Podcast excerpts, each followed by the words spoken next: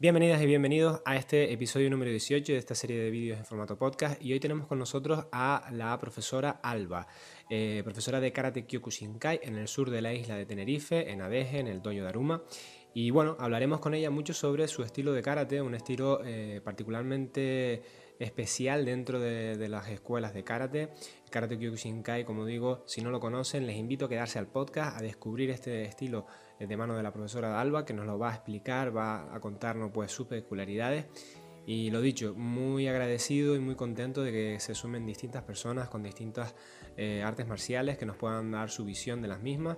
Y les dejo sin más con el podcast, espero que les gusten. Al final del podcast, como siempre, tienen la referencia de la profesora para poder entrenar con ella. Y un cordial saludo a todos.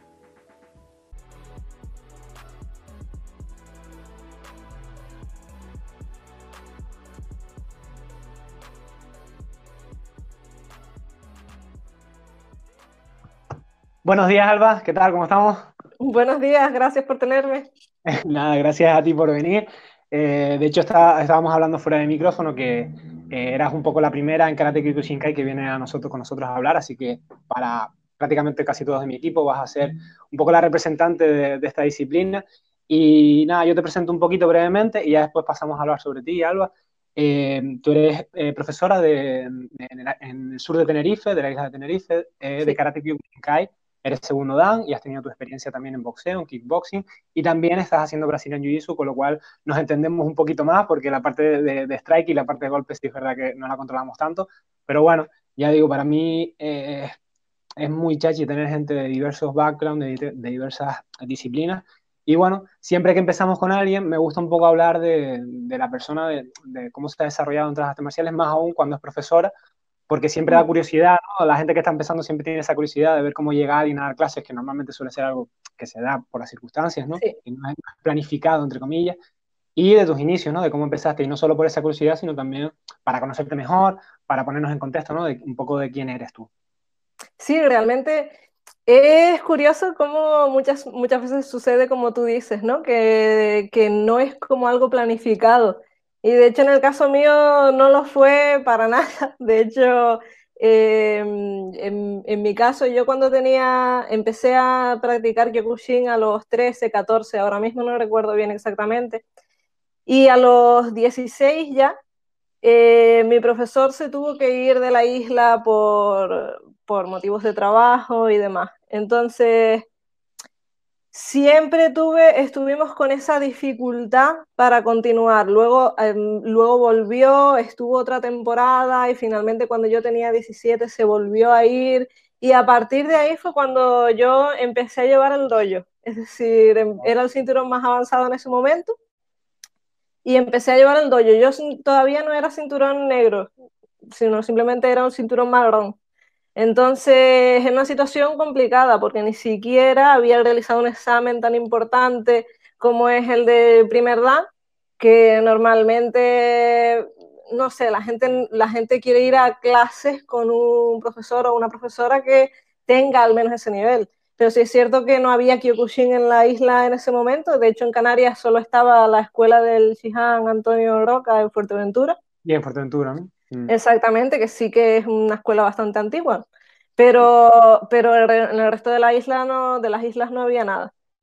Entonces eso, a partir de ahí sí empecé a dar las clases yo, seguimos entrenando eh, con la mayor normalidad con la que pudimos seguir entrenando y yo me seguí formando a través de viajes a la península, a entrenar con otros profesores en los campamentos de verano y demás, esas típicas los típicos campamentos que digamos que se organizan para reunir a todas las escuelas de, del país, ¿no?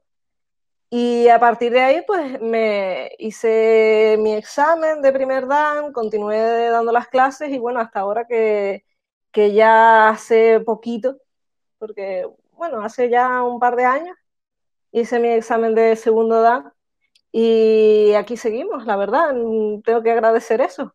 La verdad que una, una, historia difícil, ¿no? Porque yo me he visto en situaciones parecidas donde, donde el profesor se ha tenido que ir, ¿no? Como tú dices, ¿no? Al final, trabajos, oposiciones, te destinan a otro lado sí. y, y, es verdad que eh, fue una situación muy compleja y dice mucho de ti como profesional y como practicante también, porque al final eh, si aguantaste fue por pasión, porque yo te digo, mm. por, experiencia personal, yo he dejado actividades ¿no? deportivas, no solo artes marciales, porque si la persona que te da la clase no es constante, porque no puede, no, no sí. sino hay veces que la vida cambia y, y se queda el grupo un poco descabezado y mm. es súper duro, es muy, muy duro la, eh, la, experiencia tuya y me imagino que, que, que, así lo habrás vivido. O sea, tú, eh, ¿cuántos años entonces llevas dando clase, Alba, más o menos? Un montón. Hombre, es que teniendo en cuenta esa parte en la que los, los, daba de una manera un poco menos oficial, porque incluso era menor de edad y simplemente éramos como un grupo de gente que quedábamos para entrenar, mm. no teníamos como esa forma de dojo, pues no sé, ahora mismo tengo, ahora mismo tengo 26 mm, desde los 16, pues esos 10 años. Pues súper difícil, ¿no? Con esa verte en esa situación es complejo, porque es lo que tú dices, al final se te da la situación y muchas otras personas en tu lugar hubieran dicho, mira, yo... Pero es que, era es que claro, era una chiquilla también. E, esa es una de las cosas que ahora mismo yo al pensarlo hacia atrás más me choca, ¿no? Porque yo era una chiquilla nada más dando una clase de, de adultos realmente, porque no, no éramos un grupo de juveniles o algo así. Y la verdad es que es bastante extraño, mm, pero, pero la verdad es que me sorprende que, que pudo salir tan bien.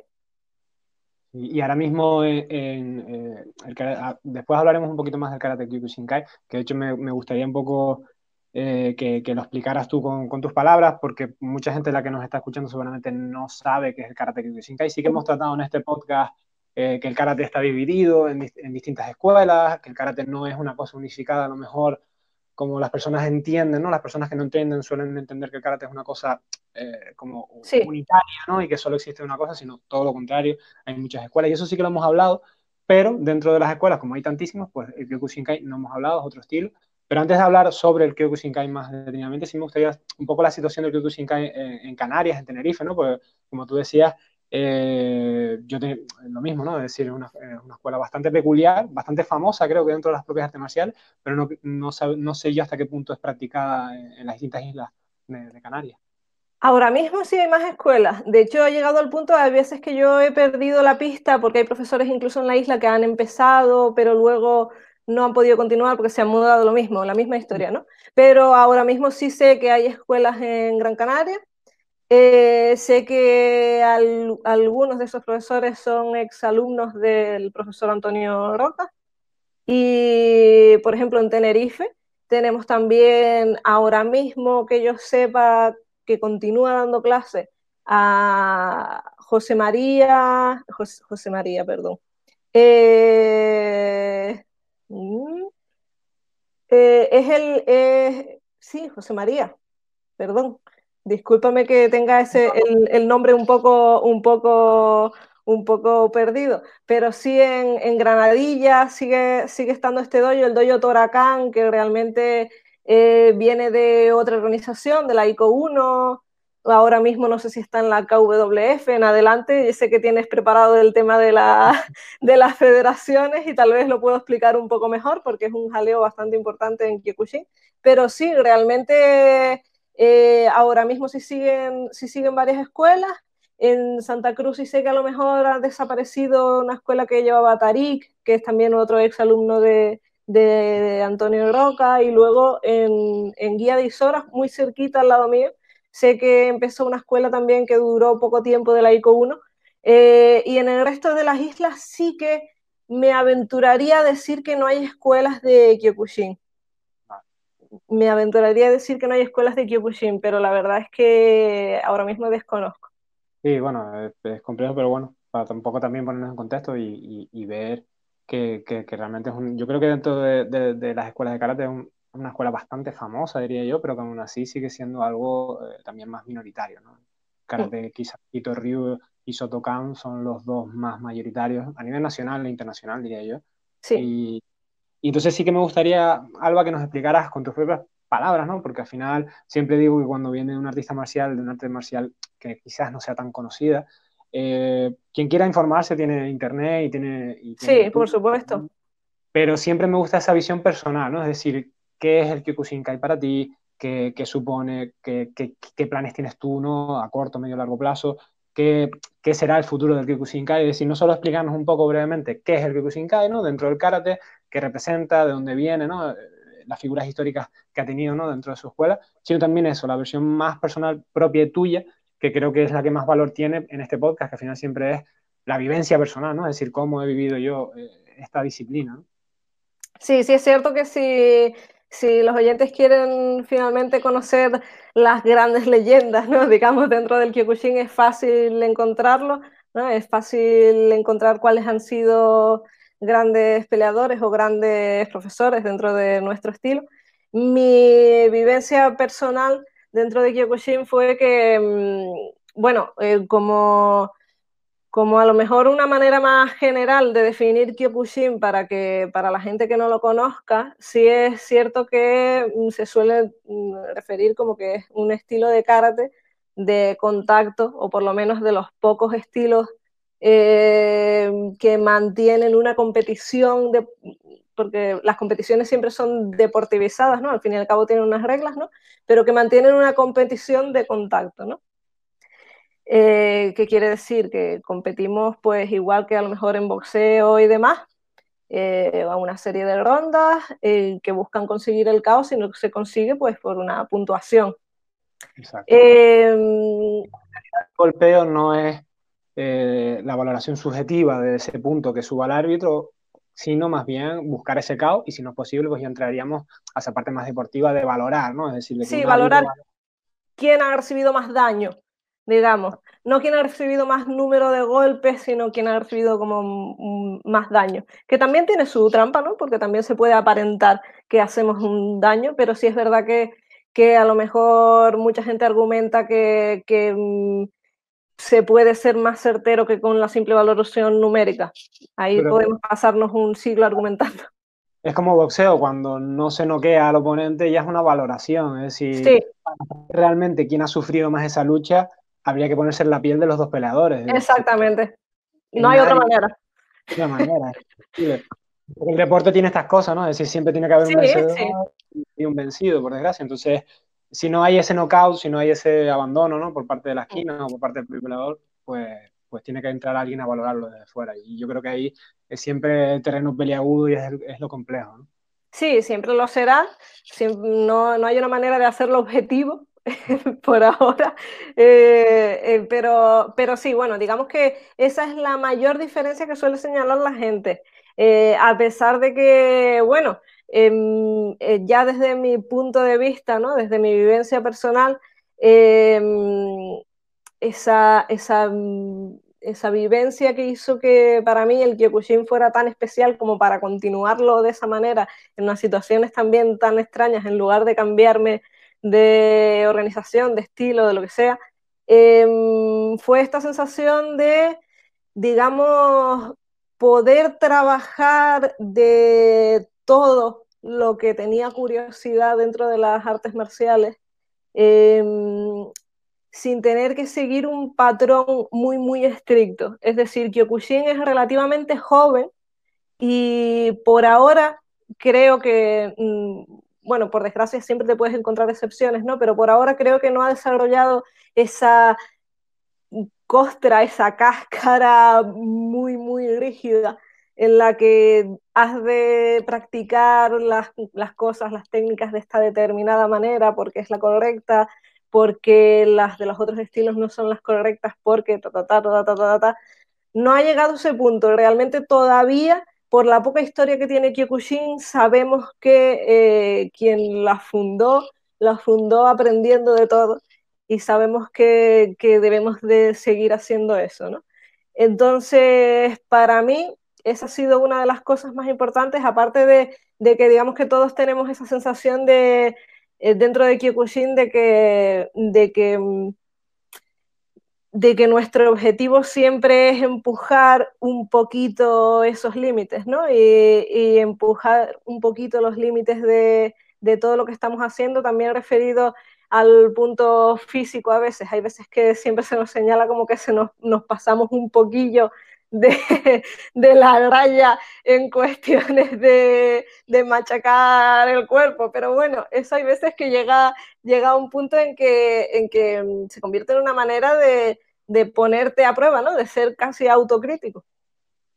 Sí, de hecho una de las cosas que más llama la atención son los exámenes, que, te preguntaré un poco más, eh, más adelante, porque es un tema que, me supongo que a los practicantes de Kyokushin nos cansa un poco hablar porque me imagino que será un tópico o algo de lo que todo el mundo... Al mismo tiempo no, ¿no? Porque al mismo tiempo somos el... Cuando nos preguntan de eso somos, nos convertimos en el viejito cuenta guerra, ¿no?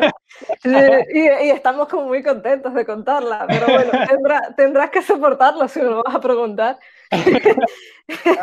Está bueno porque, ya digo, si, si a alguno le va interesando lo que estamos comentando, pues evidentemente va a buscar y una de las cosas que va a encontrar son, son los exámenes, pero también ese acondicionamiento físico del que tú hablabas.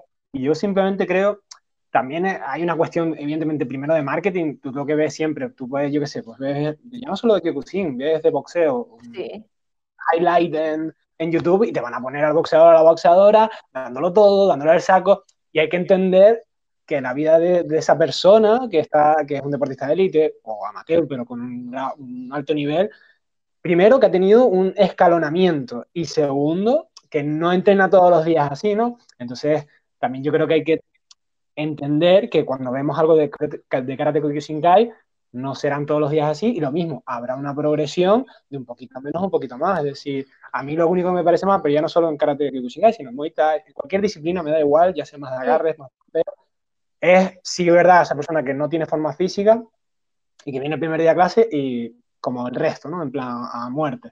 Eso sí que es criticable, pero ya digo, no solo, es decir, es que eso lo puedes hacer hasta en Tai Chi, que es, para conservarse y tú ponerte el primer día, estirarte como, como un loco ahí y romperte por todos los lados, ¿no? Entonces, no es tanto el estilo, sino la progresión que tengas en el mismo, ¿no? Es decir, sí. Es que intentar progresar de ese modo es la manera más fácil, más, más sencilla de no progresar en absoluto. Tú te lo habrás visto, un montón de profesores y profesoras que lo hacen así, ¿no? El primer día, ¡boom!, a muerte con el alumno y, y sobrevive. Y, y, yo creo que esa escuela, nosotros que ahora tenemos un poquito menos de edad, yo creo que es un error porque es que al final lo que tú dices, sí, sobrevivimos los cuatro o tres locos, que nos gusta esto y que bueno, que estás dispuesto a sacrificarte un poco, pero es que al final pierdes a tantísima gente por el camino que es a mí siempre lo que, lo que, me da un montón de pena. ¿Cuántos compañeros y compañeras habrás perdido tú, no? Por, el camino, igual que yo, es decir, de, que no aguantaron, y es que es normal, es que es normal, si, vamos. Es que es perfectamente normal. Yo creo que, yo creo que lo que más tiene que aprender la gente es esa idea que tú, que tú nombras, ¿no? Precisamente, de que es una cuestión muy, muy, muy progresiva.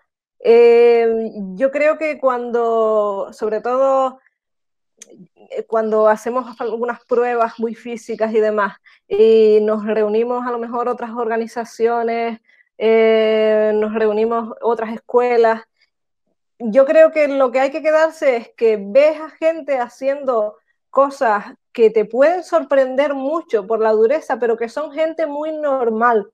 Entonces, a eso solo puedes llegar si lo haces progresivamente. Es decir, esta gente de mediana edad, con una, que empezó, no empezaron siendo jóvenes eh, en Kyokushin, eh, que ahora mismo pueden hacer cosas tremendas a pesar de a lo mejor ya traer achaques anteriormente, solo lo pueden hacer si van con mucho cuidado. Y si no lo hacen, simplemente es la mejor manera de no conseguirlo nunca. Estoy totalmente de acuerdo. Yo creo que se puede entrenar un deporte de contacto, con contacto y con, y con intensidad, pero de la mano. Es decir, el primer día no.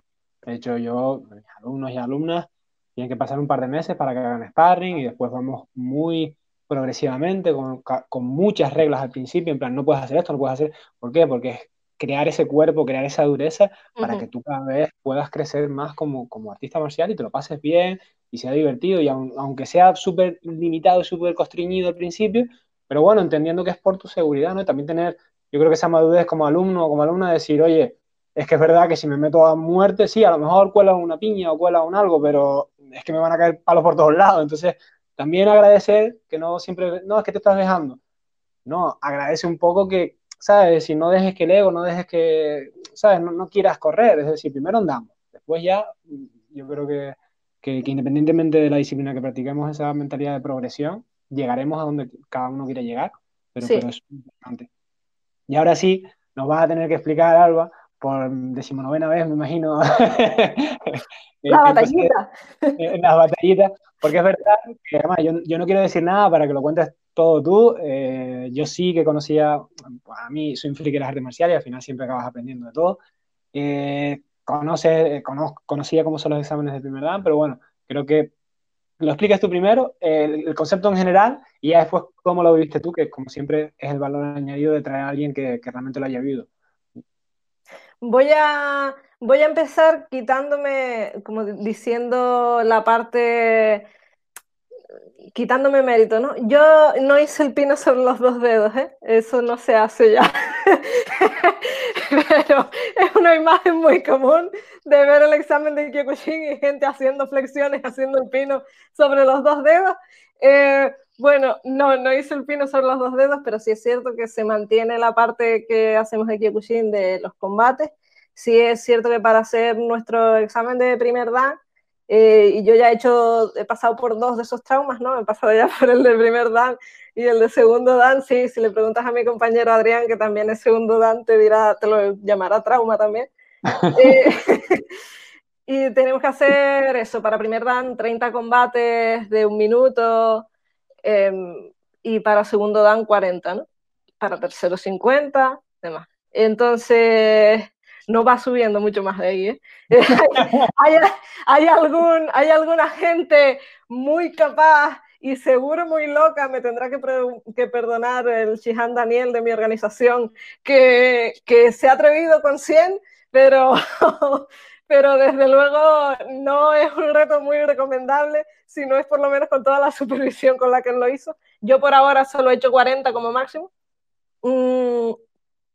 La verdad que eso sí es un...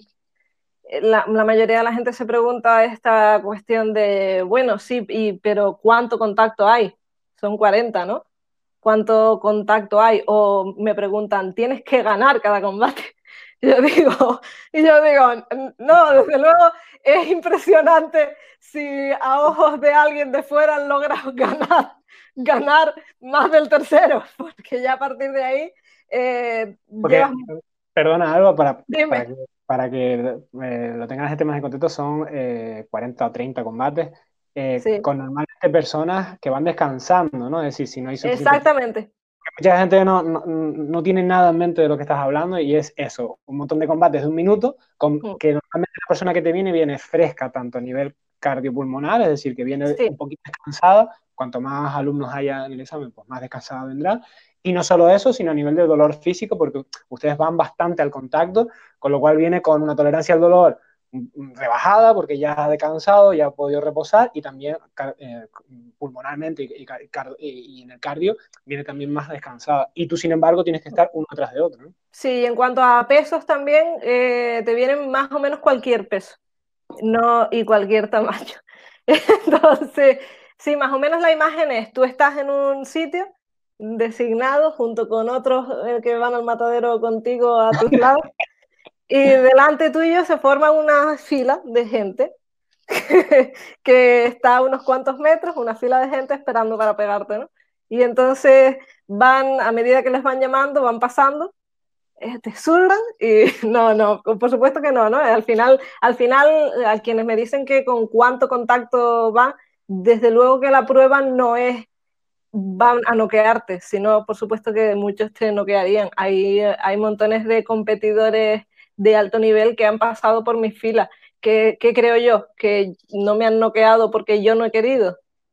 Oh, eh, es, una, es una tontería pensarlo así. La realidad es que lo que se busca es exprimirte. Es decir, intentar exprimirte hasta la última gota de esfuerzo que te quede en el cuerpo eh, y casi por eso hay veces que puedes estar tan cansado que, que simplemente eh, está, yo he notado estar tan agotada que simplemente mm, casi dices, no quédenme ya, déjenme aquí, no, no, no vamos a seguir con esto, ¿no? Pero es una prueba de voluntad al final sigues y sigues y sigues y, y, siempre el objetivo de tus compañeros es mantenerte en ese punto límite sin traspasarlo. Eh, hay veces que es difícil mantener ese nivel porque tam también ellos no todos tienen que conocer exactamente eh, hasta qué punto pueden golpearte. Entonces, es verdad que habrá mucha gente que peque de menos, de golpearte menos de lo que debería, pero no es la norma general, porque los profesores siempre estarán allí, los examinadores viendo para detectar que si hay alguien que se está portando demasiado bien contigo, es ¿qué estás haciendo? Esto no es el examen. El examen no es hacer un sparring de light contact y demás, no, el examen es presionar al máximo. Entonces, lo más común es que estés siempre en ese límite y en pequeños momentos estés flaqueando al, punto de abandonarlo, pero que no llegues, ¿no? A, a, eso, a no ser que por el cardio, alguna gente sí que por la cuestión del que es mucho esfuerzo de cardio no, no puede aguantar. Cuéntanos, eh, algo, cuéntanos un poco, eh, evidentemente al ser karate todo el mundo se imagina que es evidentemente golpear, pero cuéntanos un poco las particularidades del combate en Kyokushinkai, ¿no? De la, por ejemplo, el karate Kyokushinkai trabaja las patadas bajas, las patadas circulares a la cara, entonces un poco también, antes de pasarnos, de, para, quería preguntarte otra cosa del examen, para que mm, la persona que no lo haya visto nunca se pueda imaginar más o menos un, combate típico de, de, de Kyokushinkai. Sí, nosotros no utilizamos ni guantes ni espinilleras, hay gente que en los exámenes sí las utiliza. Si tienen una lesión o, también si tienen una determinada edad eh, y están presentándose un examen, se están jugando un poco la salud, o si son competidores también para evitar lesiones serias que les puedan afectar en competición. Eh, pero por lo general no utilizamos protecciones. ¿Bucal tampoco? No utilizamos bucal necesariamente, a no ser que, que lo quieras llevar, porque no utilizamos, eso es muy importante, puños a la cabeza en estos combates. Eh, no utilizamos guantes y no nos damos a puño pelado en la cabeza, la verdad, porque no, no, sería, no habría una manera de mantener esos 40 combates tampoco de ese modo. Pero en, en la competición tampoco, ¿no? Es una de las grandes, de los grandes déficits de nuestra competición, tal vez, el que no utilicemos puños a la cara, pero es algo que ha, venido derivado del no querer utilizar protecciones en, la, en los puños. Pero sí, utilizamos también patadas a las piernas, de hecho es uno de, uno de los caos más comunes en Kyokushin y en los exámenes es pues de lo que peor lo pasa. en los exámenes te llevas tanta patada en las piernas que llega un punto que no las puedes mover, ¿no? Y en los combates hay muchos competidores les pasa lo mismo. Y si la gente pues busca en YouTube caos por, por low kick, por patada baja, por Gedan Mawashigeri, encontrará muchísimos en Kyokushin. Sí, el que no, el que no ha sufrido un, golpe, a patada baja, la verdad que quizá le cueste entenderlo, ¿no? Porque sí que yo que sé, una patada a la cabeza, un puñetazo a la cabeza es como más visual y a mm. quien más, quien menos le ha caído una pelota a baloncesto en la cara y duele horrores. Pero, dicho eso, eh, mm, yo te entiendo, una patada, mm, y sobre todo cuando se sabe golpear bien las piernas, cuando se hace repetidamente, aquello se va como almacenando ¿no? en una cápsula del dolor y al final poco menos que es como si hubieras estado haciendo sentadillas con 200 kilos y no te puedes levantar, ¿no? Es decir, de que eh, te tambaleas, es como tambalear la base del castillo, ¿no? Te va, Desde luego. Sí, sí, sí, sí, sí, es algo bastante curioso y ya digo, sé que muchas personas no, quizás no hayan tenido esa experiencia de, wow, es peor una patada a la cara. Sí, pero la pierna es más difícil defenderla, ¿no? Porque es más grande, está ahí, ¿sabes? Entonces es más fácil que me den cuatro patadas en, el muslo que me den una en la cabeza, ¿no? Hablando en probabilidades, ¿no? Claro, es que, es que por supuesto, cuando nosotros estamos haciendo el examen, tal vez nadie nos busque dar una patada en la cabeza como para noquearnos en el momento del examen habrá gente loca también por todos lados, pero bueno, hay, gente que se pasa un poco de la raya en todos lados, ¿no? Pero, pero por lo general no, no va a suceder, pero sí te la señalarán a la cabeza, es decir, sí te llevarás un pequeño tortazo con una pierna, segurísimo. Eh, por lo general, si comparas el número de tortazos a la cara que te llevas durante el examen a las patadas en las piernas, que en cada combate, sobre todo cuando van avanzando las rondas, que cada vez estás más cansado y cada vez puedes moverte menos y demás, que tienes menos agilidad para bloquear, cambiar la pierna e intentar esquivar el golpeo, te llevas, es que te llevas cientos de patadas en las piernas que al final te destrozan, ¿no? Es que una patada en la pierna es, digamos, a lo que una patada dura en la pierna que te deje mal por el resto del examen es una de las cosas a la que yo creo que más temen quienes se están examinando en ese momento. Mm, para mí, eh, el examen de Kyokushinkai y muchos exámenes de son como, como pruebas personales, ¿no? Al fin y al cabo, son como, como hitos en tu vida que pasas con pena y con gloria, ¿no? Como un examen en la universidad, como la PAU o la PAU actualmente, ¿no? Son como hitos que, tienen mucha pompa, y tienen, pero sí que te dejan marcado de alguna forma y, y, yo creo que en el caso de ustedes, ¿no? en el caso de Shinkai, eh, es, es, más ese simbolismo de he pasado por esta prueba de fuego, ¿no? Como, como algo casi hasta tribal, ¿no? Es decir, que recurre a esos sentimientos, eh, esos instintos, ¿no? Que tenemos todos dentro. Y, me gustaría un poco eso, de la conclusión que has sacado tú, porque veo que creo que la, recuerdas con cariño, a pesar de ser un trauma, pero es que los traumas no tienen por qué ser siempre malos. Es decir, un trauma te, puede cambiar a mejor, te puede hacer darte cuenta de determinados aspectos que quieres mejorar de tu persona, eh, de tu físico, de, tu mentalidad, de tu psicología. Entonces, viendo que es un hito importante, sobre todo en la carrera de cualquier karateka de Kyokushinkai, me gustaría un poco tus conclusiones personales, ¿no? Es decir, ¿qué sacaste tú en claro de ti misma, ¿no? Yo creo que, lo que más sacas de esos exámenes es esa idea de, madre mía, ¿cuánto puedo llegar a ser, no?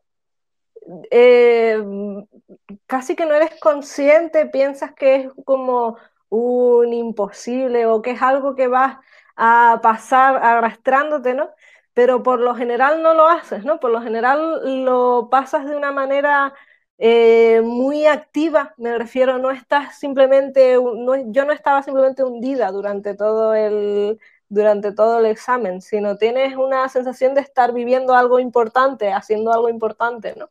Y, y aparte esa sensación también de, de eso, yo miraba a los lados, yo sabía quiénes estaban a mis lados examinándose junto conmigo y es como te decía antes, eran gente muy normal, realmente eran gente que que, que a lo mejor simplemente una de las compañeras que se estaba examinando el año pasado conmigo, pues ella llevaba una peluquería, ella lleva una peluquería allí en la península y atiende a sus amigas que son de su edad, que son eso, son mujeres de mediana edad que a lo mejor por esa educación, por su educación piensan que esto no es una cuestión, ¿no? Al final Em, por esta cuestión un poco machista, ¿no? De que, de que esto no es un mundo para ellas, ¿no?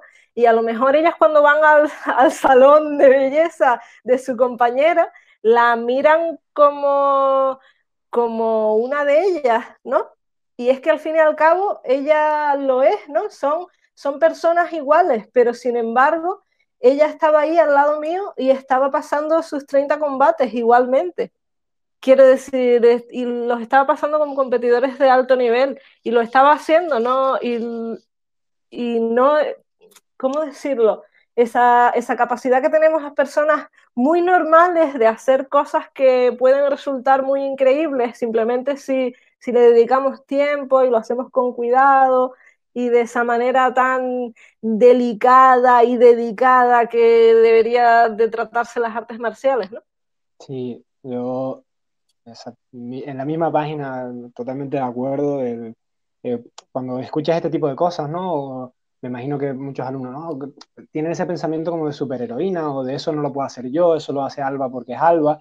Y yo creo que todos los profesores de, artes marciales sufrimos un poco eso de, si yo lo puedo hacer, tú lo puedes hacer, es cuestión de tiempo. Lo que pasa es que yo empecé antes que tú y, y estoy en la situación de que soy profesor o profesora.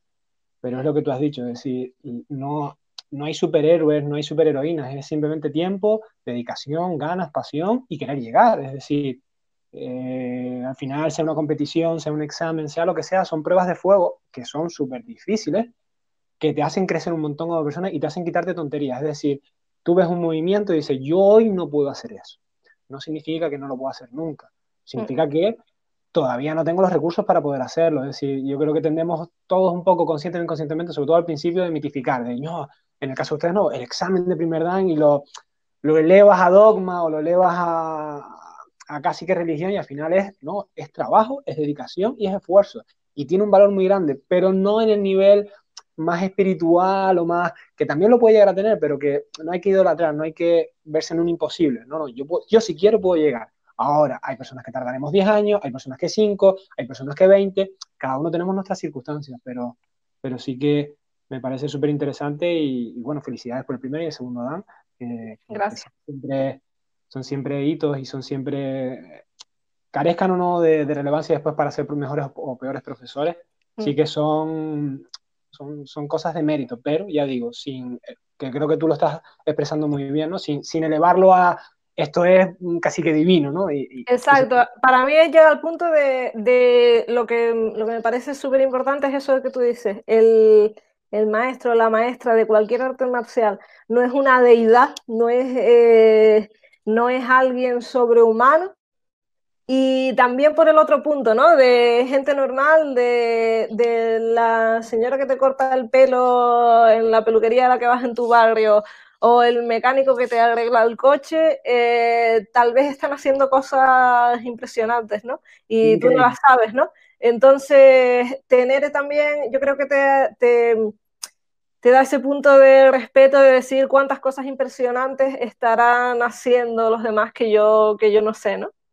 Sí, sí, la verdad que, y coger valor y coger, porque muchas veces cuando uno lo dedica cuerpo y alma, también es normal conseguir resultados, pero es que encima, así como tú dices, hay otro trabajo detrás que también es muy exigente porque eh, llevar un negocio, como puede ser una peluquería, un taller mecánico, eso consume una cantidad de tiempo y, de esfuerzo terrible. Y si encima de se desarrollan a un nivel personal en algo que, que simplemente lo hacen por amor, por, por pasión, ¿no? como puede ser Karate Shinkai, cada uno con, con sus disciplinas, es que para mí hasta que, que tiene hasta mucho más mérito, ¿no? Porque tú dices, madre, es que con el poco horario que tú tienes disponible, de familia, negocio, para arriba, para abajo, ¿no? Y encima tienes tiempo para que, yo siempre digo que, que, los alumnos y las alumnas mías que siguen aprobando, que están con negocios o que están con, carreras y tal, siguen aprobando sí, y siguen viendo clases y yo como, madre, que esta gente son, son unas máquinas. Están haciendo algo tremendo, tienen que, tienen que sentir,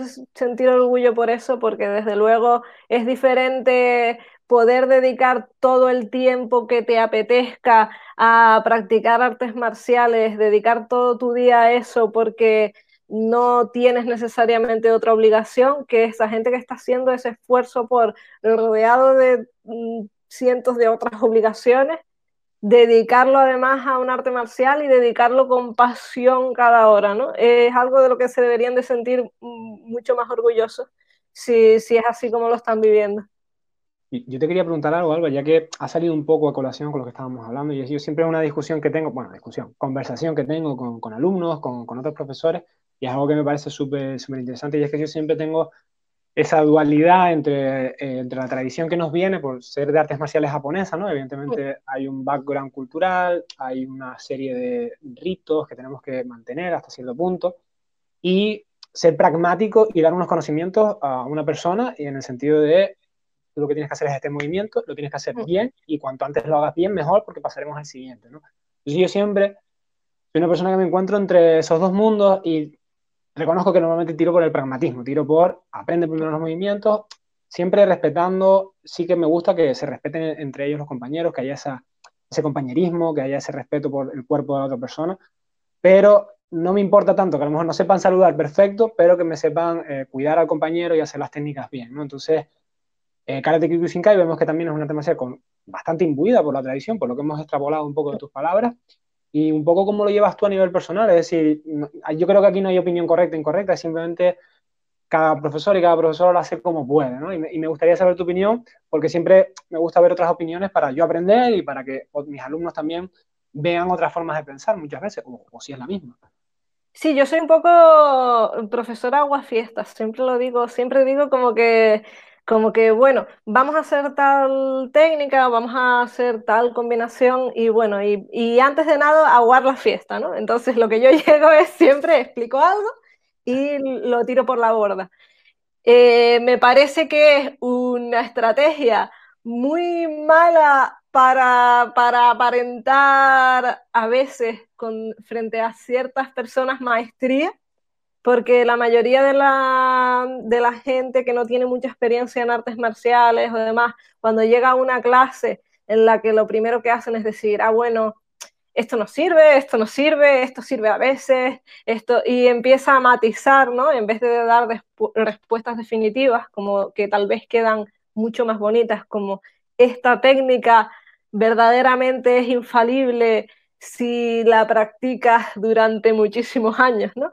Eso queda precioso, ¿no? Queda, queda genial. Y si yo lo digo y aparte lo digo como implicando que yo sí puedo hacer la técnica perfectamente, entonces ya la gente te mira y te adora, ¿no? Pero yo creo que mi objetivo siempre es, aunque te pueda dar, pueda no ser tan bonito, el de desmitificar todo lo que estamos haciendo e intentar hacerlo conociendo eh, qué errores tenemos, ¿no? Es decir, por ejemplo, veo mucha gente que a lo mejor defiende, eh, defiende el kata de una manera demencial, perdón por decirlo, pero hay veces que es la palabra, de una manera demencial, que es de, de, bueno, tenemos que hacer este kata así porque yo lo aprendí así, no sé qué significa, pero tiene una verdad oculta que está ahí y que debemos de practicar para conseguirla.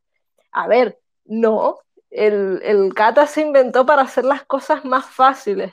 ¿Cómo puede ser que ahora se ha convertido en esta cosa mística?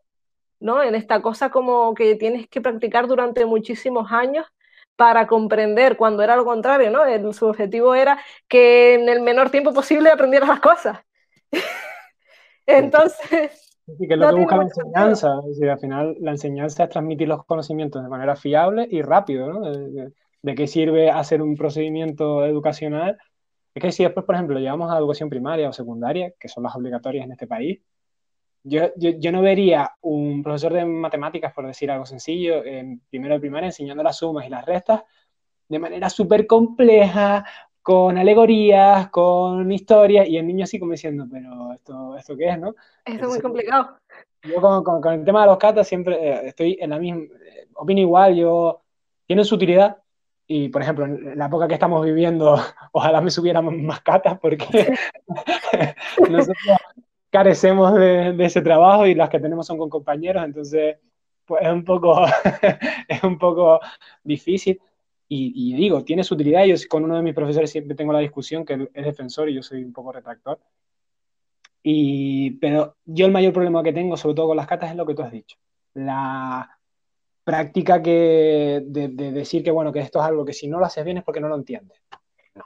Si las técnicas es verdad que hay veces que hay que entenderlas, hay que darles un tiempo, pero si te pegas 20, si te pegas 20 años haciendo una cosa y no te sale, a lo mejor no está para ti, ¿sabes? sí. sí. En artes marciales vemos mucho eso, no sé si, si en striking también pasa, ¿no? En, en, en las artes marciales de golpeo también pasa, pero muchas veces vemos una llave y, vale, el profesor a lo mejor es metro 90, 120 kilos de peso. No, no, esto es súper fácil. Digo, mira, yo es que no tengo tu brazo, ¿sabes? Es decir, yo, esto no me sale. ¿sabes? Y no sé si a ustedes les pasa lo mismo, más o menos. Sí, desde luego. Es que yo creo que, sobre todo en la parte, porque yo también te comenté que daba talleres de defensa personal y demás. Hay veces que me sorprende cuando yo he ido incluso a formarme, eh, es eso, yo soy una mujer de un peso medio, eh, la fuerza que tengo no es tremenda. Entonces, hay veces que, que mm, lo que yo veo es, como tú dices, profesores enormes, fuertes, que te enseñan una técnica y te dicen que esa técnica no utiliza fuerza, que simplemente, que simplemente es técnica, ¿no? Y yo ahí digo, bueno, eh, vamos a ver, mucha gente, mucha gente me ha dicho hay gente que me ha dicho a mí, por ejemplo, de cómo enseñas defensa personal, eh, porque, mm, porque soy como mm, un peso muy ligero, más débil, una mujer más débil físicamente, y yo digo, bueno, eh, precisamente si yo me decido a enseñarte esto es porque creo que verdaderamente esto que te estoy enseñando sí que lo puedes hacer. Yo siempre me defiendo diciendo, yo no tengo fuerza y yo lo estoy haciendo, ¿no? Aún así, muchas veces asisten personas a mis clases de defensa personal que me dicen, bueno, sí, esto tú lo haces porque estás en forma y porque tal, y yo digo, eso está muy bien, quiero decir, esa actitud crítica está muy bien, porque tal vez sí es cierto, dímelo, si tú no lo puedes hacer, dime, mira, esto que estás haciendo tú no me está funcionando, yo miraré y veré si estás haciendo la técnica bien y tal vez descubriré que efectivamente estoy utilizando, eh, estoy defendiendo una técnica como perfectamente infalible y que no utiliza nada de fuerza y es una pura patraña que estoy vendiendo. Pero el punto está en irlo reconociendo. Si es cierto que esa cosa es como súper común y para nosotros en, en Kyokushin también sigue sucediendo, ¿no? Esta idea de de, bueno, eh, las técnicas tienen mm, como una capacidad, tienes una capacidad de, de, ser un maestro con respecto a esto si lo practicas durante muchísimos años. Bueno, a lo mejor dentro de, mm, si te dicen eso, casi que lo mejor es decir, bueno, si tengo que practicar esto durante 50 años, a lo mejor no lo quiero aprender, ¿no? Entonces, hay veces que con los katas llego al punto ese en el que pienso, cuando la gente dice esto de, de que los katas son algo que es complicado de aprender y que te enseña artes marciales de una manera más lenta y más complicada, si es que pienso que si pensaban que quienes lo inventaron eran malos profesores o odiaban a sus alumnos. Porque desde luego un profesor que inventa un método más complicado y largo de enseñar algo a sus alumnos no sé, muy buen profesor no me suena. Los katas no existían para complicar la vida y el hecho de que ahora los estemos utilizando para eso no es correcto. Yo creo que tampoco. Pero incluso muchas veces las técnicas, ¿no? Yo, es verdad que hay gente que de repente te sorprende. Yo, yo sé, yo, enseño un derribo y suelo decir, bueno, este derribo es para gente que sea fuerte de brazos, ¿vale? Entonces, ¿por qué vemos que en la competición, en la práctica, suele prevalecer en esta técnica la gente con un brazo ancho, fuerte, poderoso? que siempre haya de repente una persona que no entre en ese patrón y de repente te haga esa técnica a nivel mundial incluso con éxito. Sí, siempre, como digo yo, friki, siempre hay en todos lados de la naturaleza que de repente hacen cosas que tú dices, vale, esto biomecánicamente no tiene mucho sentido. Hmm. Pero es como la persona que fuma 40 años y no se muere.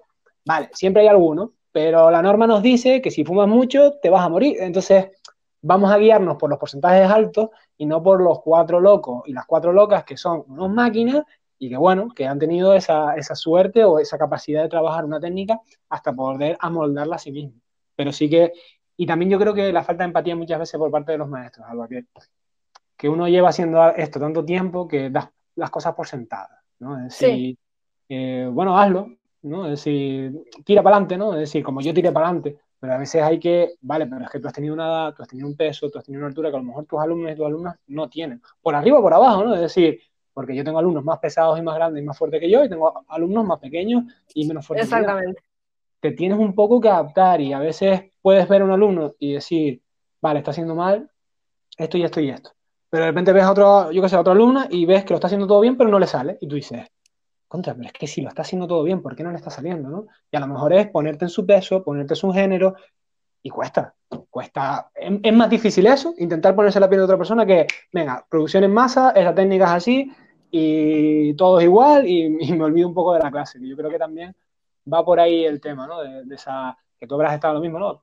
Todos 200 personas y todos haciendo como una producción en masa, ¿no? De, artes marciales. Sí, desde luego no tiene sentido, es que es que es ese, ese punto de que todos los cuerpos son diferentes, eh, todos los cuerpos funcionan de manera diferente, hay cosas que se pueden cambiar, como a lo mejor de flexibilidad, hay se pueden cambiar con mayor o menor facilidad dependiendo de la persona, pero hay gente que tendrá un límite también. Hay gente que, igual que habrá gente que tendrá un límite con respecto a fuerza. Entonces, ¿qué vas a hacer? No considerarlos, excluirlos de, de, esa práctica, cuando ni siquiera eso históricamente en las artes marciales tiene sentido, porque la mayoría de grandes maestros de artes marciales pues, han sido débiles, eh, pequeñitos, y demás, porque precisamente por eso han aprendido artes marciales y por eso se han desarrollado en ese campo. ¿Para qué vas a aprender a pegarte o agarrarte de una manera sofisticada si mides dos metros? Si mides dos metros no te hace falta aprender eso de una manera sofisticada. No, me planta la mano en la cabeza. muy bien, eh, bien por ti, genial, ¿no?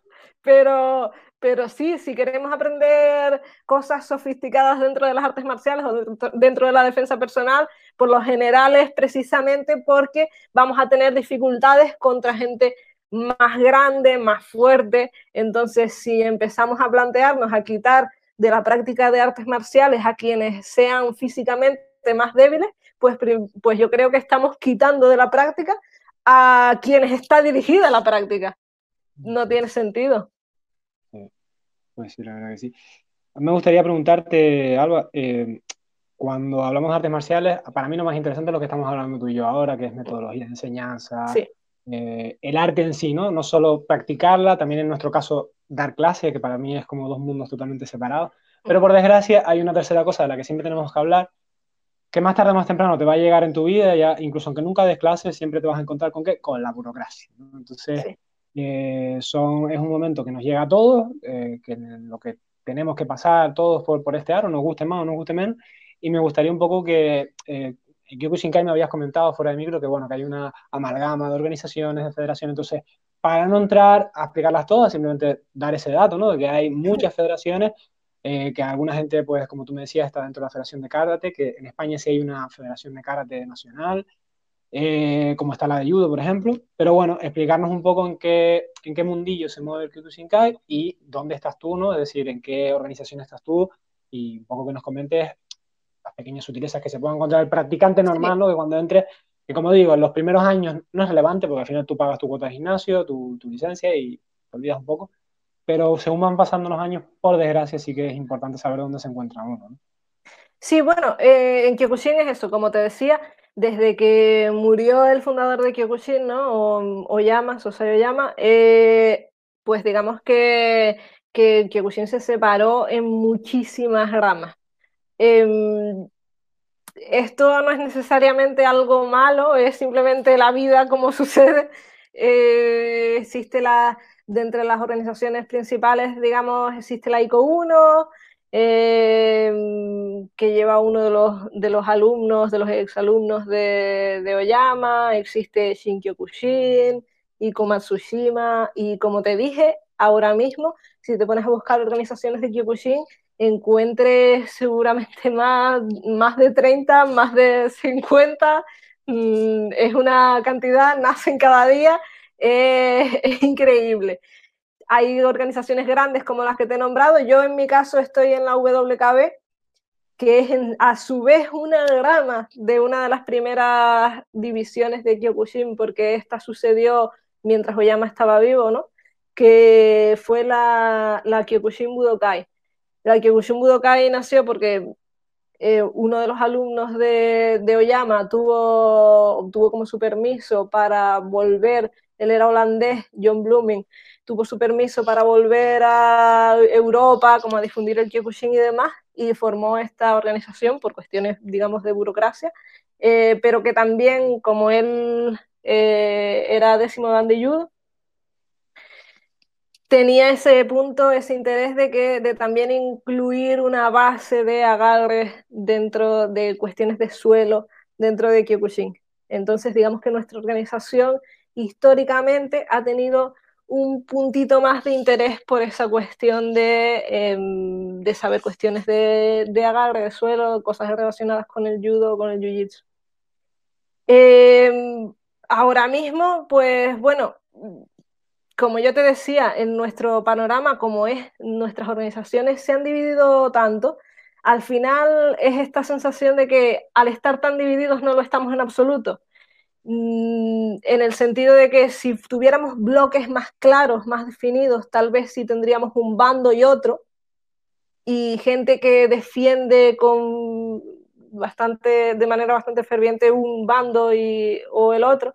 Ahora mismo al estar tan divididos no sucede tanto así, ¿no? Y la mayoría de nuestras competiciones están abiertas a quien sea. Eh, y como te decía también eh, el día que me invitaste, este lo dije, ¿no? En nuestro propio director de nuestra organización, de la WKB, Pedro Roy, invita, invita cada año a, nuestros campamentos de verano gente que viene de otras organizaciones, sin mayor problema y sin que eso tenga ninguna, ningún tipo de relevancia ni ninguna trascendencia. nadie lo critica como qué extraño que está trayendo a tal persona de tal organización, como si esa organización tuviera algo que enseñar. Por supuesto que lo tienen y todo el mundo yo creo que lo asume. Entonces, en ese sentido, digamos que eh, el a cual, a cual pertenecer se vuelve incluso menos relevante. De hecho, hay como cierto movimiento ahora mismo de intentar unificar, porque si ya que lo sentimos ciertamente unificado, ¿por qué no llevarlo a la práctica? Pero eso siempre es complicado al final, pero es por una cuestión burocrática. Sí, yo, yo soy de la opinión de, puede parecer que, que cuando se hace una gran federación internacional unificada, es verdad que es más fuerte ante organismos públicos, ¿no? Por ejemplo, para presentar proyectos, para presentar campeonatos, para presentar una candidatura, yo que sé, a unos Juegos Olímpicos. Sé que el Kyokushinkai no va por ahí, pero me refiero que es como más poderoso a nivel gubernamental. Es decir, te conviertes en una federación, una, una asociación tan grande que puedes tener más eh, llave de presión con, con estados, con ayuntamientos, etc. Pero Mm, también se pierde yo creo que esa independencia y, esa capacidad de llegar a todos los rincones del mundo, ¿no? Como, como tú bien decías, yo creo que uno de los grandes aciertos del Brasil Jiu-Jitsu es parecido al de Kyokushinkai y es que está fragmentado. Es verdad que hay una federación internacional bastante potente, de la que todo el mundo quiere ser campeón mundial, pero también hay pequeñas federaciones, pequeñas asociaciones que haces un campeonato independientes y al que tú puedes ir perfectamente, ¿no? Y yo creo que esa, esa magia de que haya, por ejemplo, a lo mejor una, una competición, no sé si es el caso con ustedes, pero eh, me imaginemos que ustedes tienen unas normas un poquito distintas, otros tienen, y está guay porque tú puedes ir a un campeonato, a varios campeonatos con normas distintas, exponerte a distintos estilos de combate dentro de tu propia disciplina, y eso te hace crecer un montón como deportista, porque no es lo mismo luchar con las reglas A que con las B, que con las C, que te tienes que estar preparando de maneras distintas, y yo personalmente creo que paradójicamente cuanto más fragmentado está el deporte, menos fuerte es burocráticamente, pero más fuerte es el nivel deportivo y viceversa, ¿no? Es decir, cuanto más grande es la asociación o la federación, más fuerte se es, más institucionalizada está, pero el deporte va perdiendo porque no hay, no hay voz a las voces disidentes, ¿no? Es decir, a mí no se me ocurre hoy en día alguien en taekwondo, por ejemplo, que pueda decir, bueno, ahora vamos a volver a los caos. A menos que haya un bloque gigantesco dentro del taekwondo que lo exija, difícilmente se, ya no hay eh, opción a cambio. Ya no hay esa opción a poder crecer por un lado yo, por otro lado tú, y vamos a juntarnos en este lado.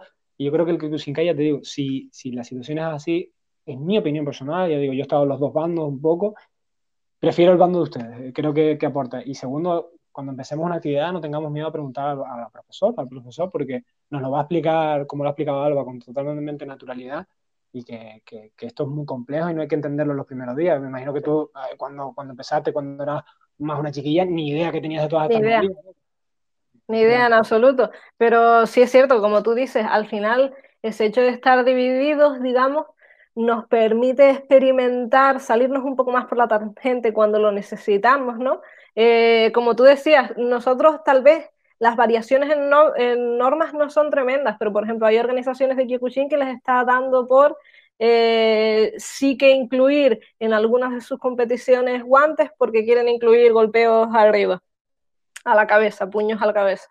Y entonces están introduciendo esa otra posibilidad de existe esta competición que por ahora es pequeñita pero va creciendo, ahora mismo ya está creciendo bastante ¿Qué, utiliza esto? Tal vez a ti no te interesa practicar esta otra, te interesa meterte en esta competición, o tal vez te interesa practicar para poder eh, ser competitivo en ambas. Pues, ¿por qué no? Es decir, es, una posibilidad. Entonces, em, hay, hay a lo mejor competiciones que permiten más barridos que otras, que los permiten en más condiciones, que permiten em, señalar o recibir eh, puntuaciones, es decir, que mm, digamos castigan más las acciones de sacrificio, de tirarte y acabar botado en el suelo, que hay veces que eso se critica, ¿no? Hay patadas a lo mejor que, que hacerlas va a significar que tú acabes en el suelo, a lo mejor sin haber golpeado a la otra persona, ¿no? Y eso se critica como, bueno, un riesgo que tú por las condiciones deportivas puedes tomar, por las reglas de competición, pero que, que no aspira a ninguna, ninguna mm, digamos, posibilidad de aplicación real. Entonces hay gente que lo critica, ¿no? Por ese punto. Que es criticable, pero al mismo tiempo es cierto que ninguna competición tiene aplicación real, o por lo menos yo soy quien, yo lo defiendo así. Todas las competiciones tienen normas y por tanto, como tienen normas, están deportivizadas y por tanto no tienen una, no se traducen igualmente a yo sé competir en competición, yo gano competiciones, yo sé defenderme. No tiene nada que ver, ¿no? Entonces, bueno, en ese sentido sí que lo enriquecemos más. Eh, me ha gustado mucho aprender que en Jiu-Jitsu también sucede similarmente, aunque, aunque esté practicando, no conozco tanto de las normas y no conozco tanto de las organizaciones, estoy empezando. Y me ha hecho gracia y saber que les pasa algo parecido al final es lo que hablábamos. Al principio tú empiezas con toda la ilusión del mundo y ya bastante tienes con aprender las técnicas, a moverte, a controlar tu cuerpo de, una forma, porque incluso aunque haya experiencia, siempre cuando nos metemos a algo nuevo, es volver a reprogramarte el cerebro, volver a aprender. Y ya uno bastante tiene con eso como para encima meterse en la burocracia. Pero como digo, es algo que, a lo que todos llegamos y me parece tan... No quiero como omitirlo ¿no? en estos podcasts, porque cuando conocemos un arte marcial yo creo que hay que conocerla toda, ¿no? Es decir, eh, la parte más divertida, que es la práctica, los exámenes, las cosas que nos llaman la atención, y la parte un poco menos divertida, porque si vas a aguantar muchos años, te la vas a encontrar, ¿no? Más tarde o más temprano. Sí, al final, eh, sí, al final yo creo, perdón que te interrumpa, yo creo que es eso, ¿no? Lo que más deben de buscar al final quienes estén, quienes estén ya metidos en ese problema de en qué organización quiero estar y demás, pues si tienen la oportunidad que busquen una organización que les permita ser críticos con, el trabajo que están haciendo, que les permita cuestionarse cosas. Normalmente si ven, si ven a un profesor o una organización que simplemente enseña cosas de manera categórica, que no admite errores, no admite correcciones o y que no las hace en mucho tiempo, por lo general, quien no hace correcciones no es porque no tenga errores, sino porque no los está buscando. Entonces, que se cuestionen ese, ese detalle, ¿no? Lo mejor es encontrarse con organizaciones, profesores que realmente estén continuamente eh, cuestionándose, ¿no? Autocuestionándose, porque eso es lo que va a hacer que sean todavía pertinentes, que se mantengan al día, ¿no? Totalmente de acuerdo. Yo en este punto, Alba, normalmente eh, como eh, siempre a, la invitada o el invitado siempre estoy machacando las preguntas y a, y a sacarle. Me gusta si, si, tienen alguna pregunta que me quieran hacer a mí, más que nada por, porque descansen un poco para, para coger aire y, y, para yo poder seguir atacándolos eh, hasta el resto de, la entrevista. Entonces no sé si tienes alguna pregunta que me quisieras hacer a mí o, o no se te ocurre ninguna. Sí, realmente eh, sí, sí es cierto que la mayoría de gente eh, no conoce Kyokushin, tú pareces conocerlo bastante, entonces me gustaría saber cuál era tu opinión antes de hablar conmigo, ¿no? Saber si, si en algún modo correspondo a lo que esperabas o no. Eh, a ver, yo del Kyokushin Kai sé lo que he leído en libros y lo que he podido ver en YouTube, no he podido practicarlo nunca. Eh, y yo creo que en, este mundillo hay muchos prejuicios y sobre todo en España eh, las artes marciales siempre históricamente han sido consideradas por gente poco, eh, de gente poco culta, de gente poco estudiada, de, matones, porque yo creo que históricamente venimos criminalizados por, eh, por la dictadura, ¿no? Es decir, la primera arte marcial que se permitió aquí hacer después de, la dictadura de, de, Franco fue el judo las artes marciales se, eliminaron del panorama nacional, el boxeo siguió un poco, pero bueno, siempre también asociado a peleas eh, donde estaba la élite social viendo esas peleas, apostando dinero. Entonces, más que un deporte que practicara mucha gente, el boxeo era más bien un deporte que practicaban distintos profesionales para hacer peleas y sacar un rédito económico, ¿no? Pero lo que eran las artes marciales per se se prohibieron todas aquí. En la República sí se practicaba, se practicaba de jiu-jitsu, se practicaban eh, artes marciales, pero con el franquismo se, quedó, se quitó todo eso. Y cuando se empezó, pues bueno, eh, quizás el régimen tenía un poco esa también necesidad de dar esa imagen de, oye, no practiquéis mucho esto porque una población que se sabe defender es una población que puede pensar, etcétera, etcétera, etcétera. Entonces yo creo que venimos arrastrando un poco ese hándicap. Y yo personalmente, Alba, soy una persona que intento romper con eso y siempre eh, doy la oportunidad a la gente de conocerlo. ¿Hay gente bruta y poco culta en artes marciales? Sí, pero también los hay médicos, también los hay abogados, también los hay de todas las profesiones, ¿no? Es decir, entonces eh, yo por lo poco que conocía de ti, eh, veía que eres una persona con cabeza y independientemente del estilo, es lo que yo busco en estos podcasts. Buscar gente apasionada como yo en las artes marciales, que tengan una visión eh, global, es decir, que no, no, sea yo practico esto y esto es lo mejor del mundo, sino que eres una persona que investiga, que te desarrollas por tu cuenta. Y yo la visión que tenía de eso del karate Kyokushinkai es un deporte de alto contacto, pero es que eso no implica que la persona que esté detrás no tenga una cultura, no tenga unos estudios, no tenga eh, un, pozo intelectual potente, ¿no? Es decir, el Kyokushinkai, como digo, de entrada puede parecer muy agresivo, puede parecer, pero es que lo mismo es el jiu-jitsu, tú ves a dos personas revolcando sobre el suelo y personalmente yo cuando lo vi dije, pero, pero ¿esto qué es? Desde luego.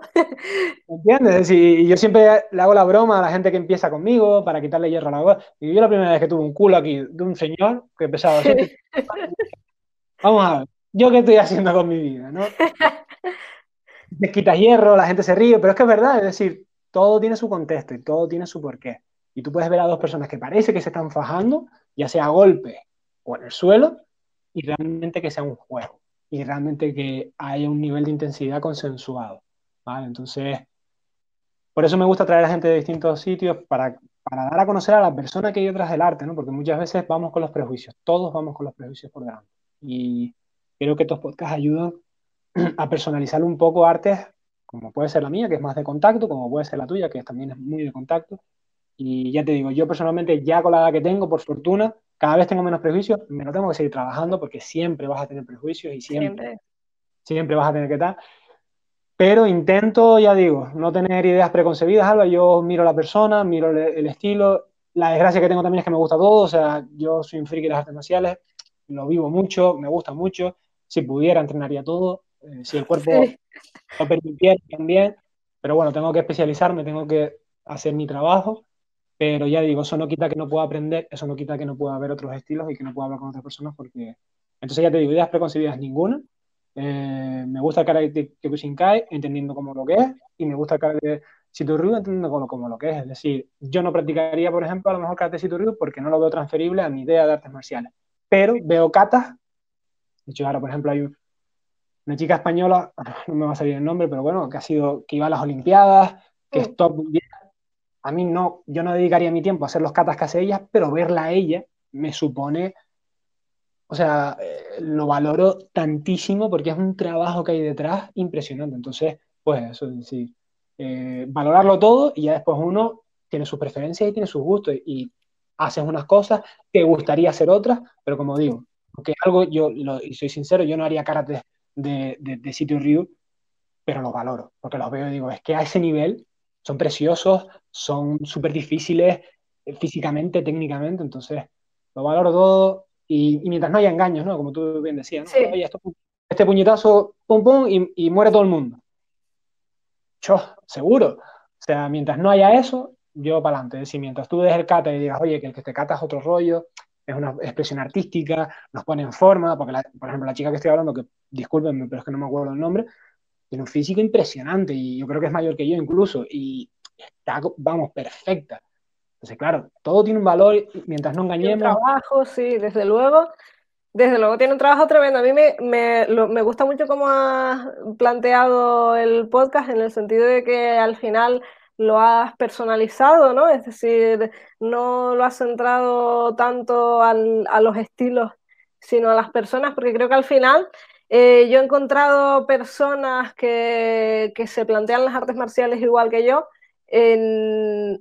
muchas veces puedes mirar dentro de tu propio estilo y no encontrar tantas pero si encuentras una en tal otro estilo, una en tal que practica tal al otro arte marcial o deporte de contacto, y, dices, bueno, Em, ¿Qué será, no? Es una cuestión un poco más personal. Hay gente que, que mm, se cuestiona más lo que está haciendo y a esa gente por lo general les suele preocupar menos el estilo que estás haciendo, más que es que si lo, estás, lo que estás haciendo lo estás haciendo bien, de una manera legítima, abiertamente, trabajándolo de una, abiertamente y no escondes nada.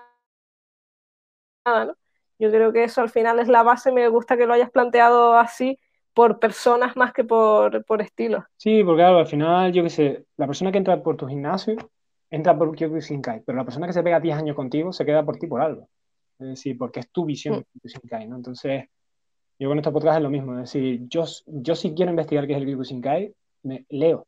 Me leo un tratado sobre Yama, me leo un tratado sobre Japón en los años 60, veo el contexto histórico en el que se desarrolló el Kyokushinkai, yo digo, yo soy un friki de las artes marciales de la historia, es algo que, que me apasiona, que, que, porque ya digo, no solo mirar la figura eh, histórica, en el caso de ustedes Oyama, sino también el contexto histórico en el que se le desarrolló, por las guerras que pasó, por las crisis económicas, que, porque todo eso al final influye en, en, lo que ha creado, y quien no lo piense, lo que estamos viviendo tú y yo ahora va a moldear nuestra forma de dar las clases, porque ahora le estamos dando un valor a las nuevas tecnologías que yo personalmente antes no se lo daba, le vamos a, esto nos va a afectar a nosotros como profesores. Por supuesto. El mismo Yama, es decir, tú no puedes entender a Yama si no entiendes el contexto histórico en el que vivió, siendo inmigrante, siendo eh, de raza mixta, en una sociedad tan racista como la japonesa, ¿no? Entonces, todos esos datos te van a dar un conjunto global. Entonces, yo quiero a la persona que hay detrás del arte marcial, yo quiero que me cuentes tu experiencia, cómo has vivido tú, porque, como digo, Kyokushinkai es súper interesante, como tantísimas otras artes marciales, pero es que yo creo que es más interesante tu visión sobre el Kyokushinkai, como hemos tenido otros profesores y otras profesoras de, de, otras artes marciales, porque al final ya digo, siempre es más la personalización ¿no? de ese camino que el camino de yo. Pues me alegro que, que, que, te esté gustando el podcast, que te esté, que, te esté gustando la idea, porque al final hacemos esto un poco por, por echar el rato nosotros y, la persona que nos está escuchando. ¿no? Y ahora me gustaría pasar un tema, eh, para mí es un tema del que yo he crecido mucho, que he aprendido mucho en los últimos 10 pues, años quizás, y es el tema de la igualdad en las artes marciales. A mí una vez me llegó uno de mis profesores y me hizo una pregunta categórica un día, además de la nada, y me preguntó, Yoso, ¿tú crees que hay machismo en las artes marciales? Y yo me quedé así, digo, eh, ¿sí o no categóricamente? dice, sí. Digo, sí. Digo, y, y fue como, ah, como echar mierda sobre mi tejado, mierda sobre mí mismo, ¿no? Porque es como me estoy criticando. Pero al final yo creo que, bueno, es, eh, es un tema que está ahí, es un tema que, que, del que todos tenemos que aprender muchísimo y me gustaría pues eso, saber eh, un poco cómo has vivido tú, ¿no? Este camino marcial, cómo has vivido tú, además sabiendo que has empezado a dar clases tan jóvenes, que yo empecé clases también joven, pero niños, y quieras que no, ahí no se cuestiona tanto tu autoridad. Para un niño, un veinteañero es un adulto igual que uno de 30, que uno de 40. Cambia un poco la percepción, pero yo cuando tenía 20 años era un viejo, para el niño de 6 o 8, no, hay, no hay otra cosa, ¿no? Sí, desde luego. Yo lo ven todo un poco más igualado. Eh, pero, pero sí, a ver, eh, yo creo que no hay ningún problema en tirar. ¿Será que yo me dedico a tirar mierda sobre el propio tejado continuamente, no? Me parece como algo perfectamente viable y, y sano, ¿no? Eh, si podemos admitir que hay ciertas cuestiones con las que podemos ser críticos dentro de nuestro arte marcial y que no es un problema ser críticos y señalar que es un error, pues ¿por qué no señalar eso? Sí, hay machismo dentro de las artes marciales. Mm, es, mm, algo que, nos deba avergonzar. Eh, claro, en cierto modo sí, es algo que hay que cambiar, eh, que probablemente no se cambiará de un día para otro, igual que no se cambia en, ninguno, en ningún otro ámbito de la sociedad. Eh, si no lo admitimos, no lo cambiaremos nunca. Y si, y si, y si lo admitimos, pues no es algo para sentirnos, para estarnos continuamente flagelando porque eh, existe machismo en las artes marciales, sino simplemente si, si tienes una actitud que estás dudando de si es respetuosa o no, eh, cuestiónatelo, pregúntale a la persona que tal vez estás, mm, posiblemente ofendiendo. Eh, sé directo y si necesitas preguntar, pregunta.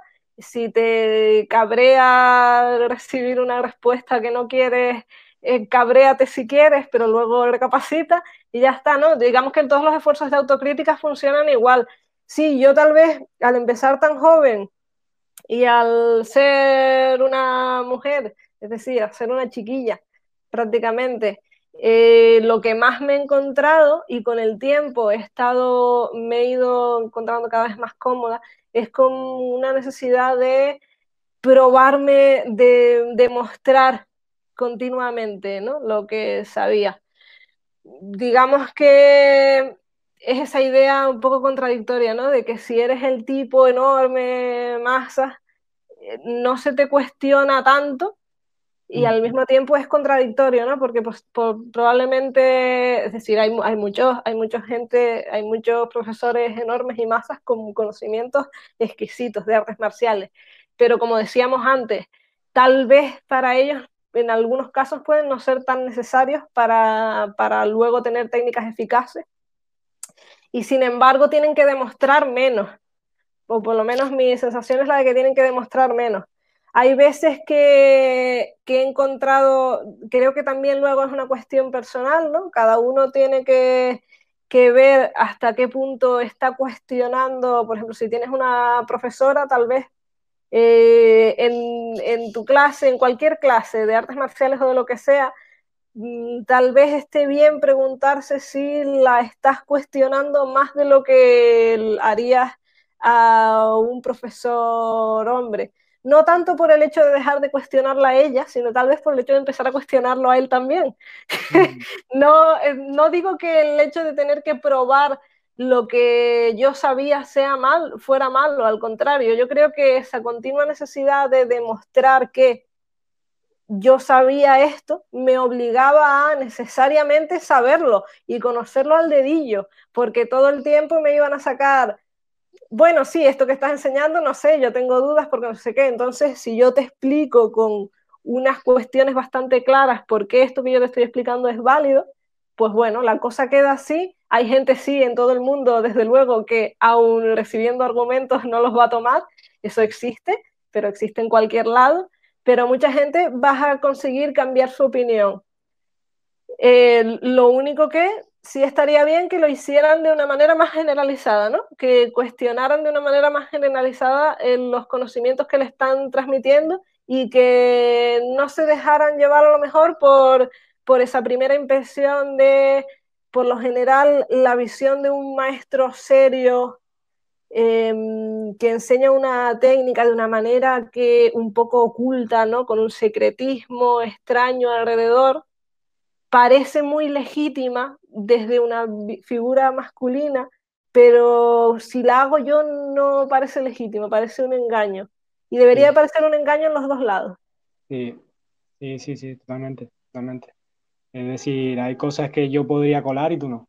Está clarísimo. Y es una pena porque debería de ser lo que tú dices, o lo colamos los dos o no lo colamos ninguno, ¿no? Es decir, Sí, no es, no es tanto, no estoy diciendo a la gente que no sea crítica, sino que sea crítica de una manera generalizada, ¿no?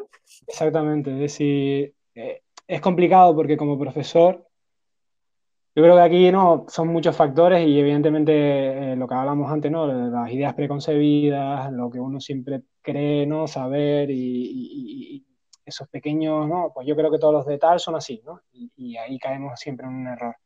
Y yo creo que aquí hay dos, dos, temas, ¿no? El profesor, por un lado, yo creo que no puede ser una persona totalmente mística, alejada de los alumnos, que no se le pueda ni hablar, y yo creo que todos los que llevamos un tiempo hemos tenido personas así, más, más lejanas, o estrictos tan militarmente que, bueno, es que le dices cualquier cosa y te va a poner a hacer flexiones hasta que te mates, ¿no? Ese es un extremo y tampoco puede ser el coleguita que, que, que está al lado, porque también un punto y medio. Y los alumnos yo creo que igual tienen que hacer lo mismo, ¿no? Es decir, ni todo lo que diga me lo trago con papas, ni tampoco puedo cuestionarlo todo porque tiene que haber un entendimiento. Y es un trabajo mutuo, ¿no? Entre profesor y alumno de cuestióname porque yo como profesor lo necesito, pero también entiende tú que tienes que dejarme algo de tu confianza, sobre todo con la base, para que podamos avanzar rápido, ¿no? Es decir, porque si me cuestionas todos los pasos del camino, sí.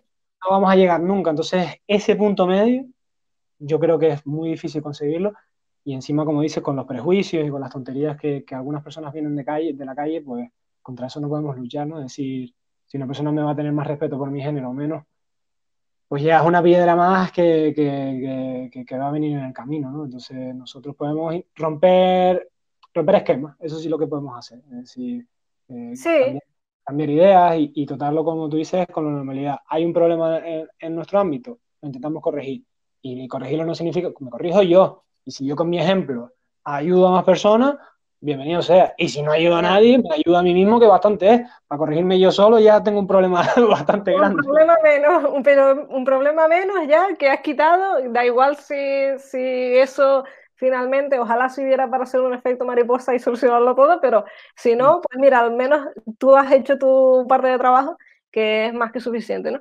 Es cierto, eso que, hay que encontrar como ese equilibrio, ¿no? De tener la suficiente confianza en el profesor como para, como para dejarle hacer su trabajo, y, pero al mismo tiempo eso, eh, entender por qué, y, como tú decías, si no tienes una profesora, si no tienes un profesor al que le puedas decir, em, no entiendo por qué estamos haciendo esto desde el respeto, no desde el eh, esto que estás haciendo no sirve para nada, sin, ningún conocimiento anterior, ¿no? Porque también no podemos cuestionar algo sin saber en absoluto desde qué punto cuestionarlo, ¿no?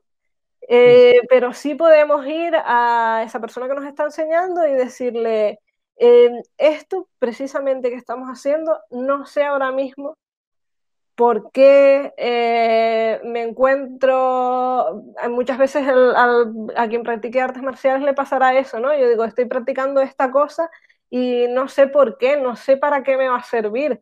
Em, em, no podemos tampoco decir, si no lo sé, es que es inútil.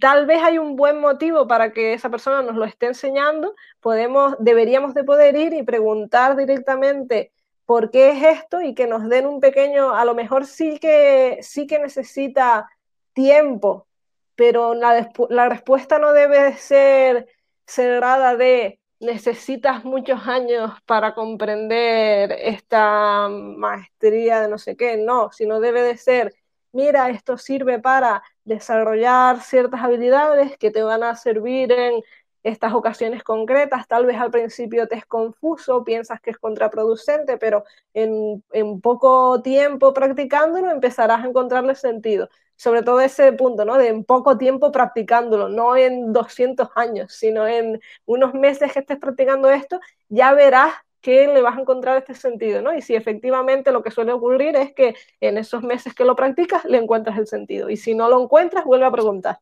Mm. Totalmente, sí, sí, sí, totalmente de acuerdo y perder ese miedo también, ¿no? A preguntarme muchas veces, pues yo mismo, ¿no? Yo quería hablar con esto contigo, no sabía, porque es como un tema complicado. Inmediatamente tú, con toda la oportunidad del mundo, hemos estado hablando. Muchas veces, ¿no? Siempre nos, nos ponemos en lo peor, nos ponemos en, va, me va.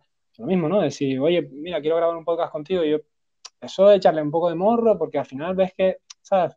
Hay que preguntar.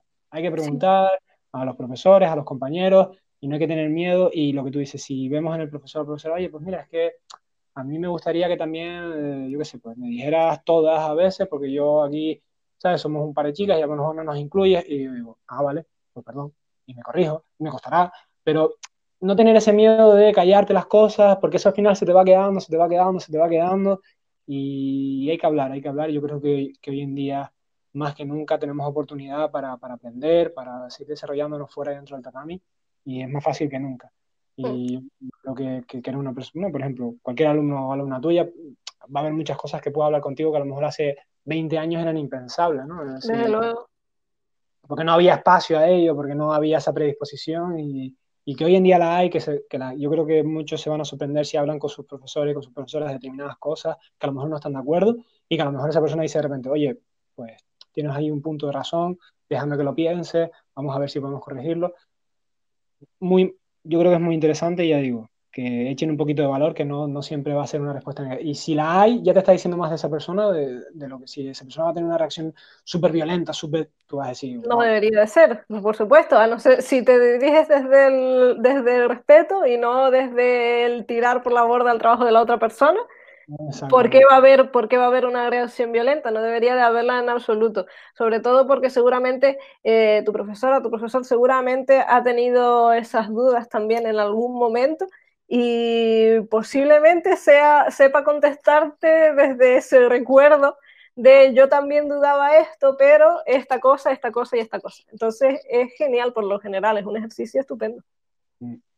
Comentábamos al principio del podcast, Alba, que, que, tú das clases en el sur de Tenerife y yo para mí, la, gente que sea de aquí en Tenerife lo va a entender rápido, pero bueno, para el que sea de fuera, el sur y el norte de Tenerife son eh, como dos culturas muy distintas, que hay... Eh, eh, hay un, no sé, hay un cambio bastante significativo para las personas que vivimos aquí.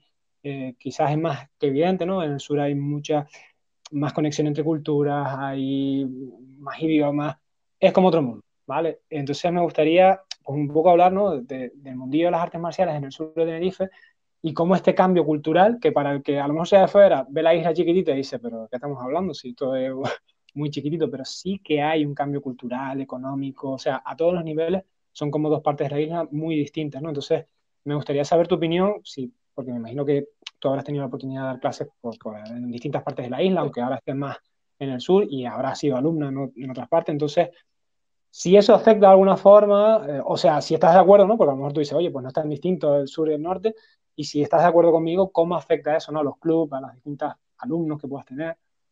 No, sí, por lo general eh, es sorprendente la distancia, con la poca distancia física que tenemos, la verdadera distancia que hay entre sur y norte de la isla, porque hay mucha. en realidad, la, mayor, el mayor problema por llamarlo así, eh, puede ser la falta de relación que tengamos con, otros, con otras escuelas que estén más alejadas, más hacia el norte de la isla. Por lo general el sur se acaba conformando como una especie de, de entorno que al mismo tiempo es muy abierto por ser turístico, pero al mismo tiempo es muy cerrado en el sentido de que no necesita, no es necesario para, para alguien que esté en el sur, por lo general, trasladarse para el norte de la isla más que para contadas cosas. Puedes hacer una vida en el sur de la isla sin mayor problema. Entonces, sí es cierto que nos encontramos una especie de burbuja, pero al mismo tiempo es una burbuja que es muy permeable. Ahora, ahora que no tenemos turismo, se nota esa gran diferencia, ¿no? Pero antes, por ejemplo, nuestra escuela, eh, cuando ya estaba esto de coronavirus, ya se estaba empezando a oír y demás, eh, pero todavía no se había confirmado nada aquí en la, en la isla. Nosotros tuvimos una visita de una escuela de Holanda eh, y para nosotros es muy común tener visitas de profesores de Kyokushin de países del norte de Europa. Y, y, los tenemos en el dojo muy a menudo. Hay veces que llega, siempre tenemos la bromita, como somos un dojo relativamente pequeño, siempre tenemos la bromita de que tenemos mucha más gente de visita a veces que, que la gente del dojo, ¿no? Eh, llega un punto que tenemos eh, tenemos gente que viene del Reino Unido, eh, compañeros profesores de Suecia, de Noruega, de Alemania, de todos lados que han, han, venido a dar con nuestro dojo y que vienen a dar con él durante las vacaciones, ¿no?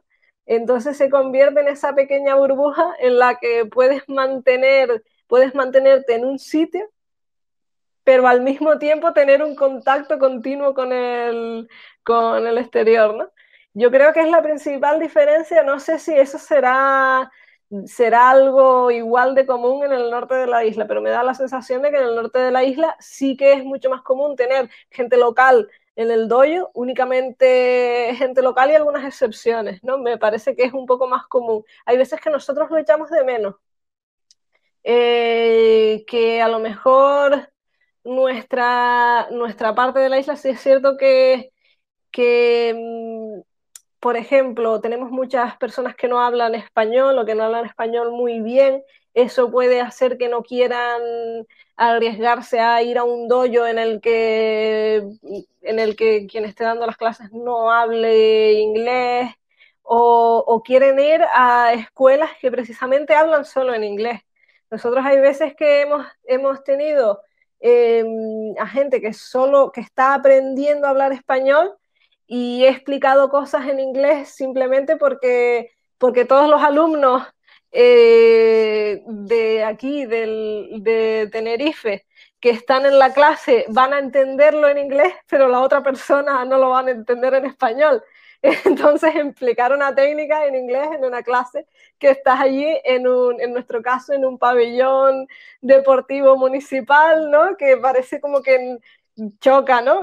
Ver que entras y, bueno, la clase hay una parte que la están dando en inglés por algún motivo, ¿no? Pero bueno, es nuestra realidad, tampoco nos choca a nosotros tanto. Eh, intentamos no excluir a nadie y si sabes hablar el idioma, pues bueno, intenta ayudar a aprender español tal vez, pero al mismo tiempo ponérselo fácil a la persona que esté, que venga a aprender y que entienda lo que estamos haciendo. Yo creo que en parte es una suerte. Porque, por, qué me refiero con una suerte? Porque es verdad que lo que tú dices, quizás echas en falta ese, ese grupito de locales, que sí que aquí es más común, ¿no? En el norte de la isla, que tenés pues, tus alumnos que a lo mejor duran un montón de años contigo, que llevan desde que son pibes hasta que se convierten ya en adultos. Y es verdad que eso es quizás un poco más común. Yo lo único que tengo a veces son Erasmus que te vienen, pero claro, el Erasmus está un cuatrimestre o un curso entero y después se va. Y el Erasmus además quiere aprender español, ¿no? Es decir, si viene aquí es para probar fácil, porque los Erasmus son para eso, para, para probar fácil, no nos engañemos. y también por aprender el idioma, ¿no? Entonces una forma de aprender el idioma es una actividad que te guste, entonces pues mucha gente pues te viene de, de judo, de jiu y oye, pues quieren aprender el idioma y de hecho te dicen, no, no, no, en inglés no, en español. En español, sí. Entonces quizás nosotros, no, y suelen ser gente muy joven, ¿no? Gente que no, no son profesores o profesoras, sino que son más la parte de alumnos, ¿no? Que practican, que entrenan un poquito. Entonces, lo que tú me comentas para mí es verdad que tiene esa parte negativa de que quizás faltan un poquito más de locales, pero para mí, por ejemplo, traerme un maestro de Holanda me cuesta mí. Me, explico que a lo mejor lo que tú haces, porque a lo mejor hablas con él, hay buen rollo. Eh, yo estoy señor, esta, esta persona, uf, oye, ¿me puedes dar una clase o dos y así todos no tal? Y eso para mí me costaría billete de avión, que se quedara en un hotel o en mi casa, sería para mí a día de hoy inviable, ¿no? Es decir, impensable. Entonces, lo, lo veo desde mi perspectiva y te, entiendo la problemática tuya, pero también digo, chos, qué guay que de repente venga una persona, pues más bien alguien que no, te, que no te cae bien, que tú dices, bueno, pues está ahí, pero cuando hay ese feeling que tú dices, chos, que este tío o esta tía es, potente, esto hay que aprender cómo lo hace esta persona, que yo lo veo como un valor añadido súper guay, ¿eh? Sí, la verdad es que hemos, las visitas que hemos tenido han sido geniales todas, todas ellas. La verdad que no hemos tenido ni una mala experiencia, que es increíble. Hay veces que dentro de los doyos siempre hay ese miedo, ¿no? A quién va a entrar, ¿no? Digamos al doyo. tienes miedo sobre todo de que no sea respetuoso con tus alumnos, ¿no? E, ese es el, el mayor problema. Estás metiendo a alguien dentro del doyo que si en un momento dado falta el respeto a tus alumnos, y con faltar el respeto me refiero a esas cosas como lo que estábamos hablando, ¿no? De, de forzar una, un entrenamiento más duro de a lo mejor lo que ciertos alumnos están preparados para hacer o demás. Eso les va a incomodar y te estás arriesgando, ¿no? Pero no, no nos ha sucedido en ningún caso. Ha sido una manera estupenda de hacer amistades eh, con otras escuelas de Kyokushin que tienen una visión muy parecida a la nuestra y, sobre todo es una manera también para que quienes están en el dojo vean cómo se hace fuera, ¿no? Em, la mayoría de veces les sorprende que viene algún profesor de fuera, que es un cuarto dan de otra organización y da la clase y se sienten familiarizados con todo lo que está sucediendo, ¿no? Aprenden cosas aprenden cosas nuevas y yo también las aprendo, pero al mismo tiempo sienten esa sensación de estas cosas son nuevas para mí, esta, porque esta persona está haciendo un esfuerzo en, ya que viene y ya que da una clase, voy a enseñar algo que creo que de lo que estas personas se pueden aprovechar, ¿no? que, que, se, que pueden exprimirlo, pero al mismo tiempo noto que precisamente tengo una base, ¿no? Mm. Veo que la gente esta que acaba de venir de, de, otro país, de otra organización, no está haciendo unas locuras que son inalcanzables para mí, sino veo que, que, entiendo qué es lo que está sucediendo, ¿no? Y eso también es importante. Yo creo que eso sí es una de las mejores cosas que me llevo, ¿no? Sí, tendemos a infravalorarnos, creo yo, aquí en la isla en general. Mm. Después sales fuera y dices, es verdad que hay, hay niveles, en todo hay niveles y en todo hay...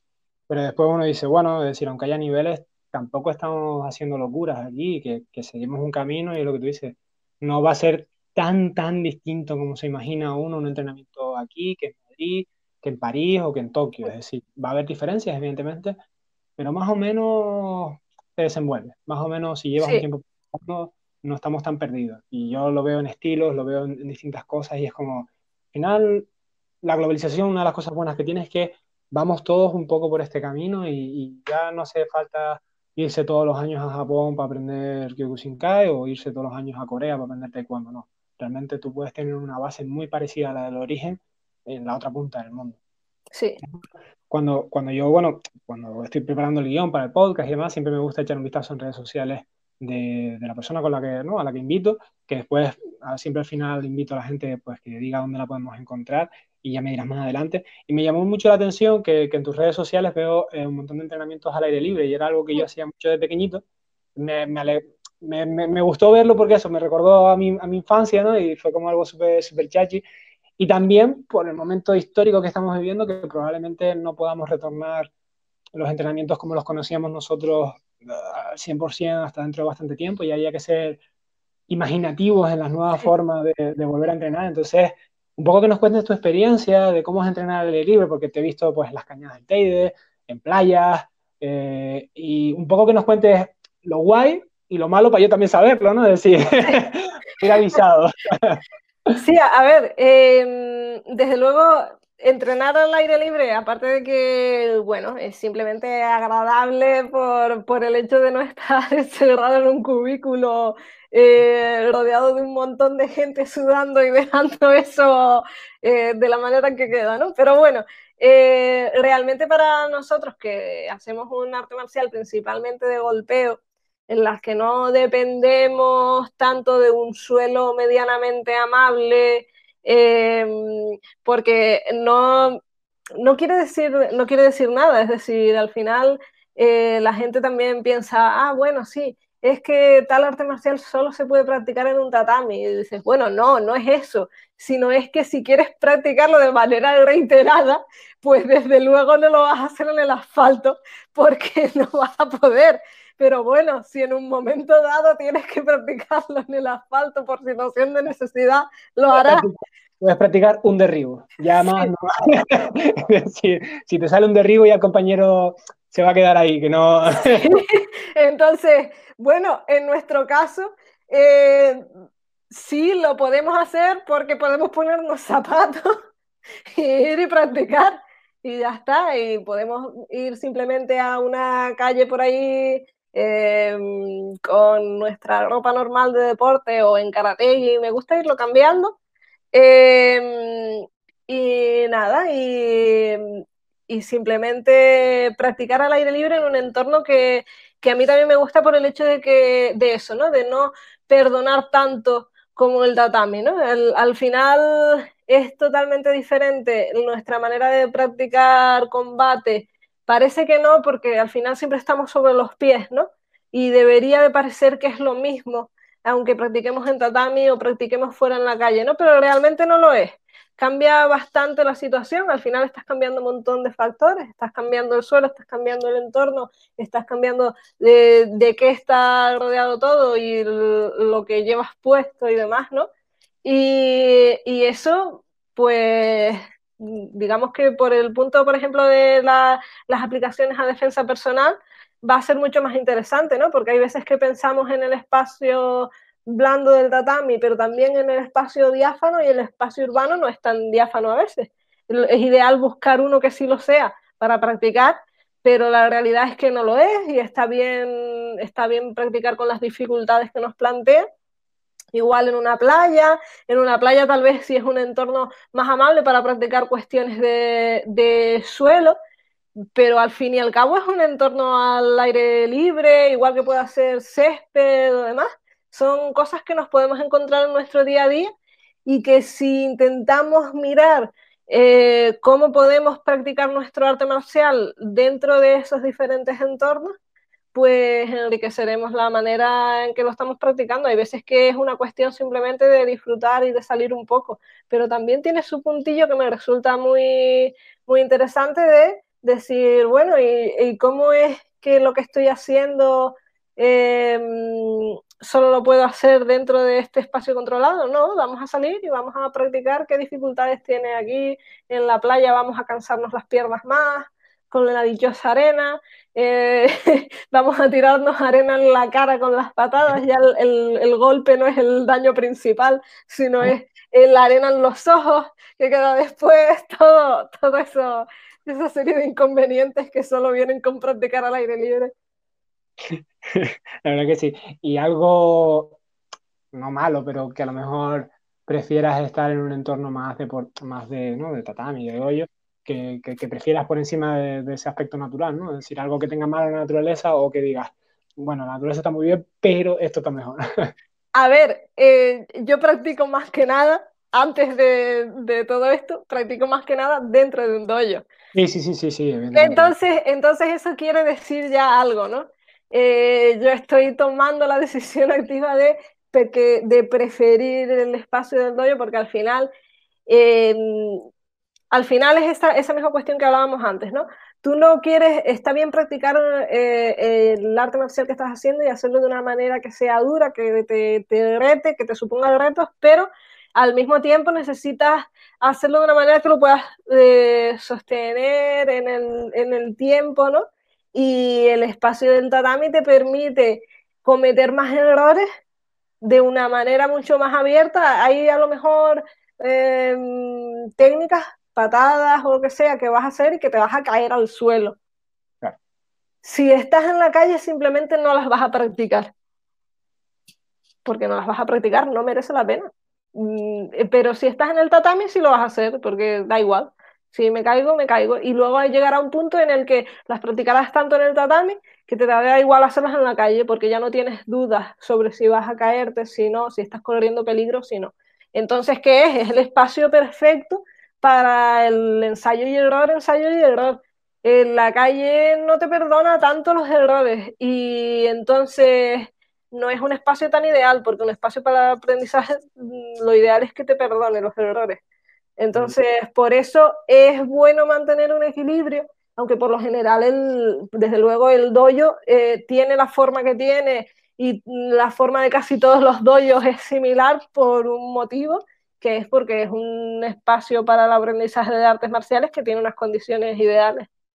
Pues sí, pues, pues, pues muy interesante, ¿no? Ese, ese giro de tuerca, ¿no? En, la propia seguridad que da el, el, el, dojo o el gimnasio para que el alumno o la alumna pueda progresar de manera segura. La verdad que, que, es muy interesante. Antes de, despedirnos, Alba, me gustaría preguntarte una pequeña cosa, porque lo hablamos por, eh, por fuera, ¿no? De, de, la charla esta, y era que eh, entre otras aficiones y otras cosas que tú haces, me habías hablado de, del arte, de, exposiciones y demás, y siempre me gusta un poco eh, traer a coalición temas que a lo mejor quizás no tengan tanto que ver, pero bueno, también forman parte de tu persona, ¿no? Parte de tu personalidad. Y en este caso me gustaría saber si de alguna forma eh, lo que haces con respecto al arte, ¿no? Eh, te, te, inspiras en las artes marciales o prefieres tener esos hobbies bien separados un poco para tener tu, una división mental entre lo que es un poco más trabajo y dedicación, que también es una pasión, como son las artes marciales, de lo que a lo mejor es el arte, que a lo mejor en tu cabeza tú lo prefieres separar, o si realmente de vez en cuando sí que puedes coger alguna inspiración, porque a lo mejor estás entrenando y estás, yo qué sé, haciendo la parte física y te abstraes y de repente te sale una idea para un cuadro, para una fotografía o para algo. Si hay eso o es una desconexión total. Sí, por lo... Sí ha habido una conexión, no puedo decir que no, porque hace poco di una, Hace poco di una charla en la Fundación César Manrique hablando sobre arte y crítica de arte y llevaba un protector vocal y pasaban unas ciertas cosas. Entonces, entonces no voy a decir que no lo he conectado porque sí lo he hecho hace muy poco.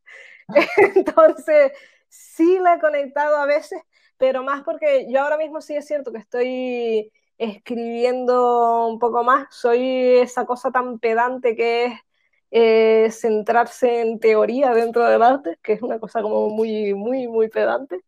Eh, pero, pero sí que creo que es casi imposible no verle una conexión cuando precisamente haces arte y haces artes marciales. Al final, esa conexión del nombre no es banal, no sucede porque sí. Al final ambas tienen, tienen esa cuestión de que son, em, digamos, como reinterpretaciones del mundo, ¿no? Como representaciones eh, diferentes, con diferentes formas de lo que sucede en el mundo, de lo que sucede en nuestros cuerpos y demás, ¿no? Es decir, em, las artes marciales no son defensa personal estrictamente, sino tienen algo más, ¿no? Tienen un detalle detrás que es como de reinterpretar todo aquello que verdaderamente sucede en, en las confrontaciones violentas, simples, básicas de defensa personal y son reinterpretarlas y darles un contenido mucho más extenso, que llega mucho más allá de lo que es, ¿no? Al final el arte es lo mismo, ¿no? Es tomar esta pequeña cosa que no tiene necesariamente mucho trasfondo y darle un trasfondo mayor, ¿no? Eh, tienen esa relación y sí se las veo, no, no tanto en el sentido de ahora yo qué sé, yo practico tal cosa en, en, el dojo y hago tal trabajo artístico fuera, no, una, no es una traducción tan directa de una cosa a otra, pero sí que la manera de pensar de generar algo dentro del mundo del arte y la cultura, me parece muy similar a la manera de pensar de generar algo en las artes marciales, ¿no? Al final es siempre esa idea de cuestionar lo que está fijo y está establecido, moverlo, empujarlo un poco, desestabilizarlo, ¿no? Y eso es lo que lo que le da gracia al arte, lo que le da interés a las artes marciales, creo que se conectan más que por el contenido, por la metodología en la que funcionan. Soy, no soy capaz de decir ahora mismo como una idea muy, muy concreta al respecto, pero espero ahí que estarme explicando de algún modo, ¿no? Al fin y al cabo es eso, es, mm, yo creo que si puedo tirar de algo, de algo tradicional japonés, ¿no? Es que esta idea de yo dentro del mundo del arte, pues sí pinto y escribo, esas son las cosas que principalmente hago. Y digamos que en las artes marciales siempre ha habido una relación, ¿no? Entre el pelear, pintar, escribir dentro de las artes marciales japonesas y creo que algo estaban apuntando bien. No tanto el hecho de que sea necesario saber las tres, que por mí genial. Por mí genial. Si quieren aprender a hacer las tres, a mí me parecen que las tres son muy cosas muy entretenidas y si tienen la posibilidad de dedicarle algo de tiempo de su vida, genial por ustedes. Si están haciendo otras cosas, también genial, porque no todo en la vida es el arte, ni mucho menos hay, muchas cosas importantes que hacer, pero sí es cierto que creo que tradicionalmente en las artes marciales esa idea de que escribir tiene similitud con pintar y de que pintar tiene similitud con pelear, sí tiene un parecido dentro de la metodología, dentro de la manera de hacer, aunque sea difícil de explicar. Yo creo que, yo creo que sí que te has explicado, yo creo que sí que se transmite la idea. Y sobre todo yo lo que extrapolo, ya no solo de ti, sino de personas que, que, he traído a hablar de aquí, es que cuanto más se desarrolla, evidentemente en el mundo que vivimos hay que especializarse, ¿no? Es decir, pues, incluso el médico no puede ser médico, tiene que ser cardiólogo.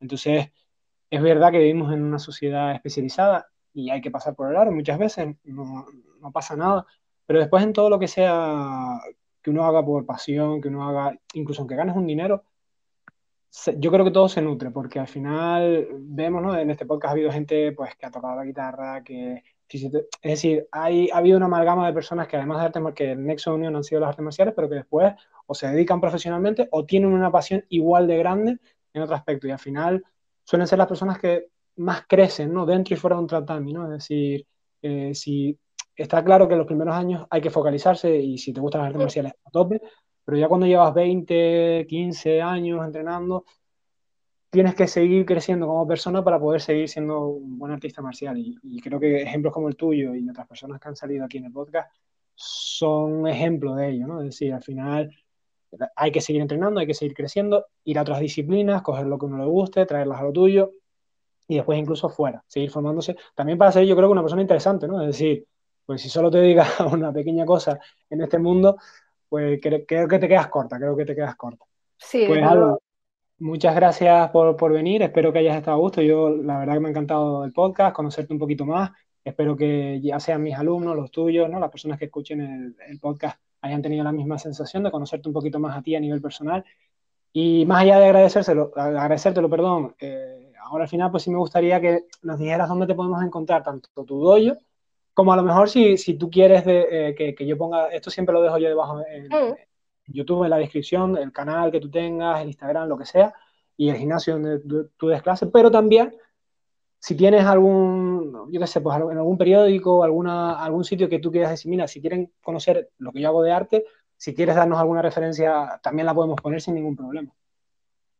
Eh, bueno, em, realmente nuestro dojo, que mm, creo que nunca te lo he dicho porque se me ha escapado, porque a mí en las presentaciones siempre me vuelvo, me vuelvo loca, pero, pero sí, bueno, nuestro dojo se llama Dojo Daruma, ahora mismo estamos en ADG por lo general estamos en, instalaciones del ayuntamiento de Adeje. Ahora con esta situación se verá, probablemente nos, nos, traslademos, como te dije, a empezar cuanto antes podamos al aire libre a darle un poquito de caña eh, siempre te daré nuestras redes sociales porque por supuesto que nuestro dojo lo pueden encontrar por, por, Instagram, por Facebook y demás. Y siempre ahí quien quiera interesarse por qué estaremos haciendo en cada momento, pues podrán estar al día de, de qué estamos haciendo.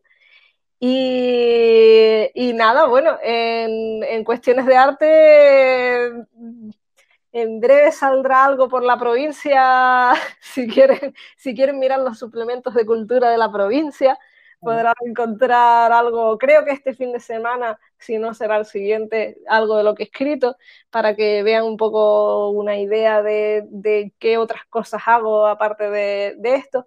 Pero sí, en definitiva, mm, la verdad que me ha encantado participar en, en este podcast. Hemos hablado, digamos, de todos esos temas ideales que me encantan y me encanta cuestionarme sobre las artes marciales y, y, nada, me alegro mucho de, de haber podido participar. Eh, así que nada, no puedo hacer más que darte las gracias. No, nosotros agradecidos por, por, robarte un poquito de tu tiempo y por sacarte ideas de la cabeza. Lo dicho, quien quiera conocer a Alba, dejamos por abajo la, las relaciones que nos deje y si está por ADG, no dejen de visitarla porque ya ven que es una persona excepcional y de probar sus clases si les interesa el Club Un saludo a todos y muchísimas gracias, Alba. Nos vemos. Bueno,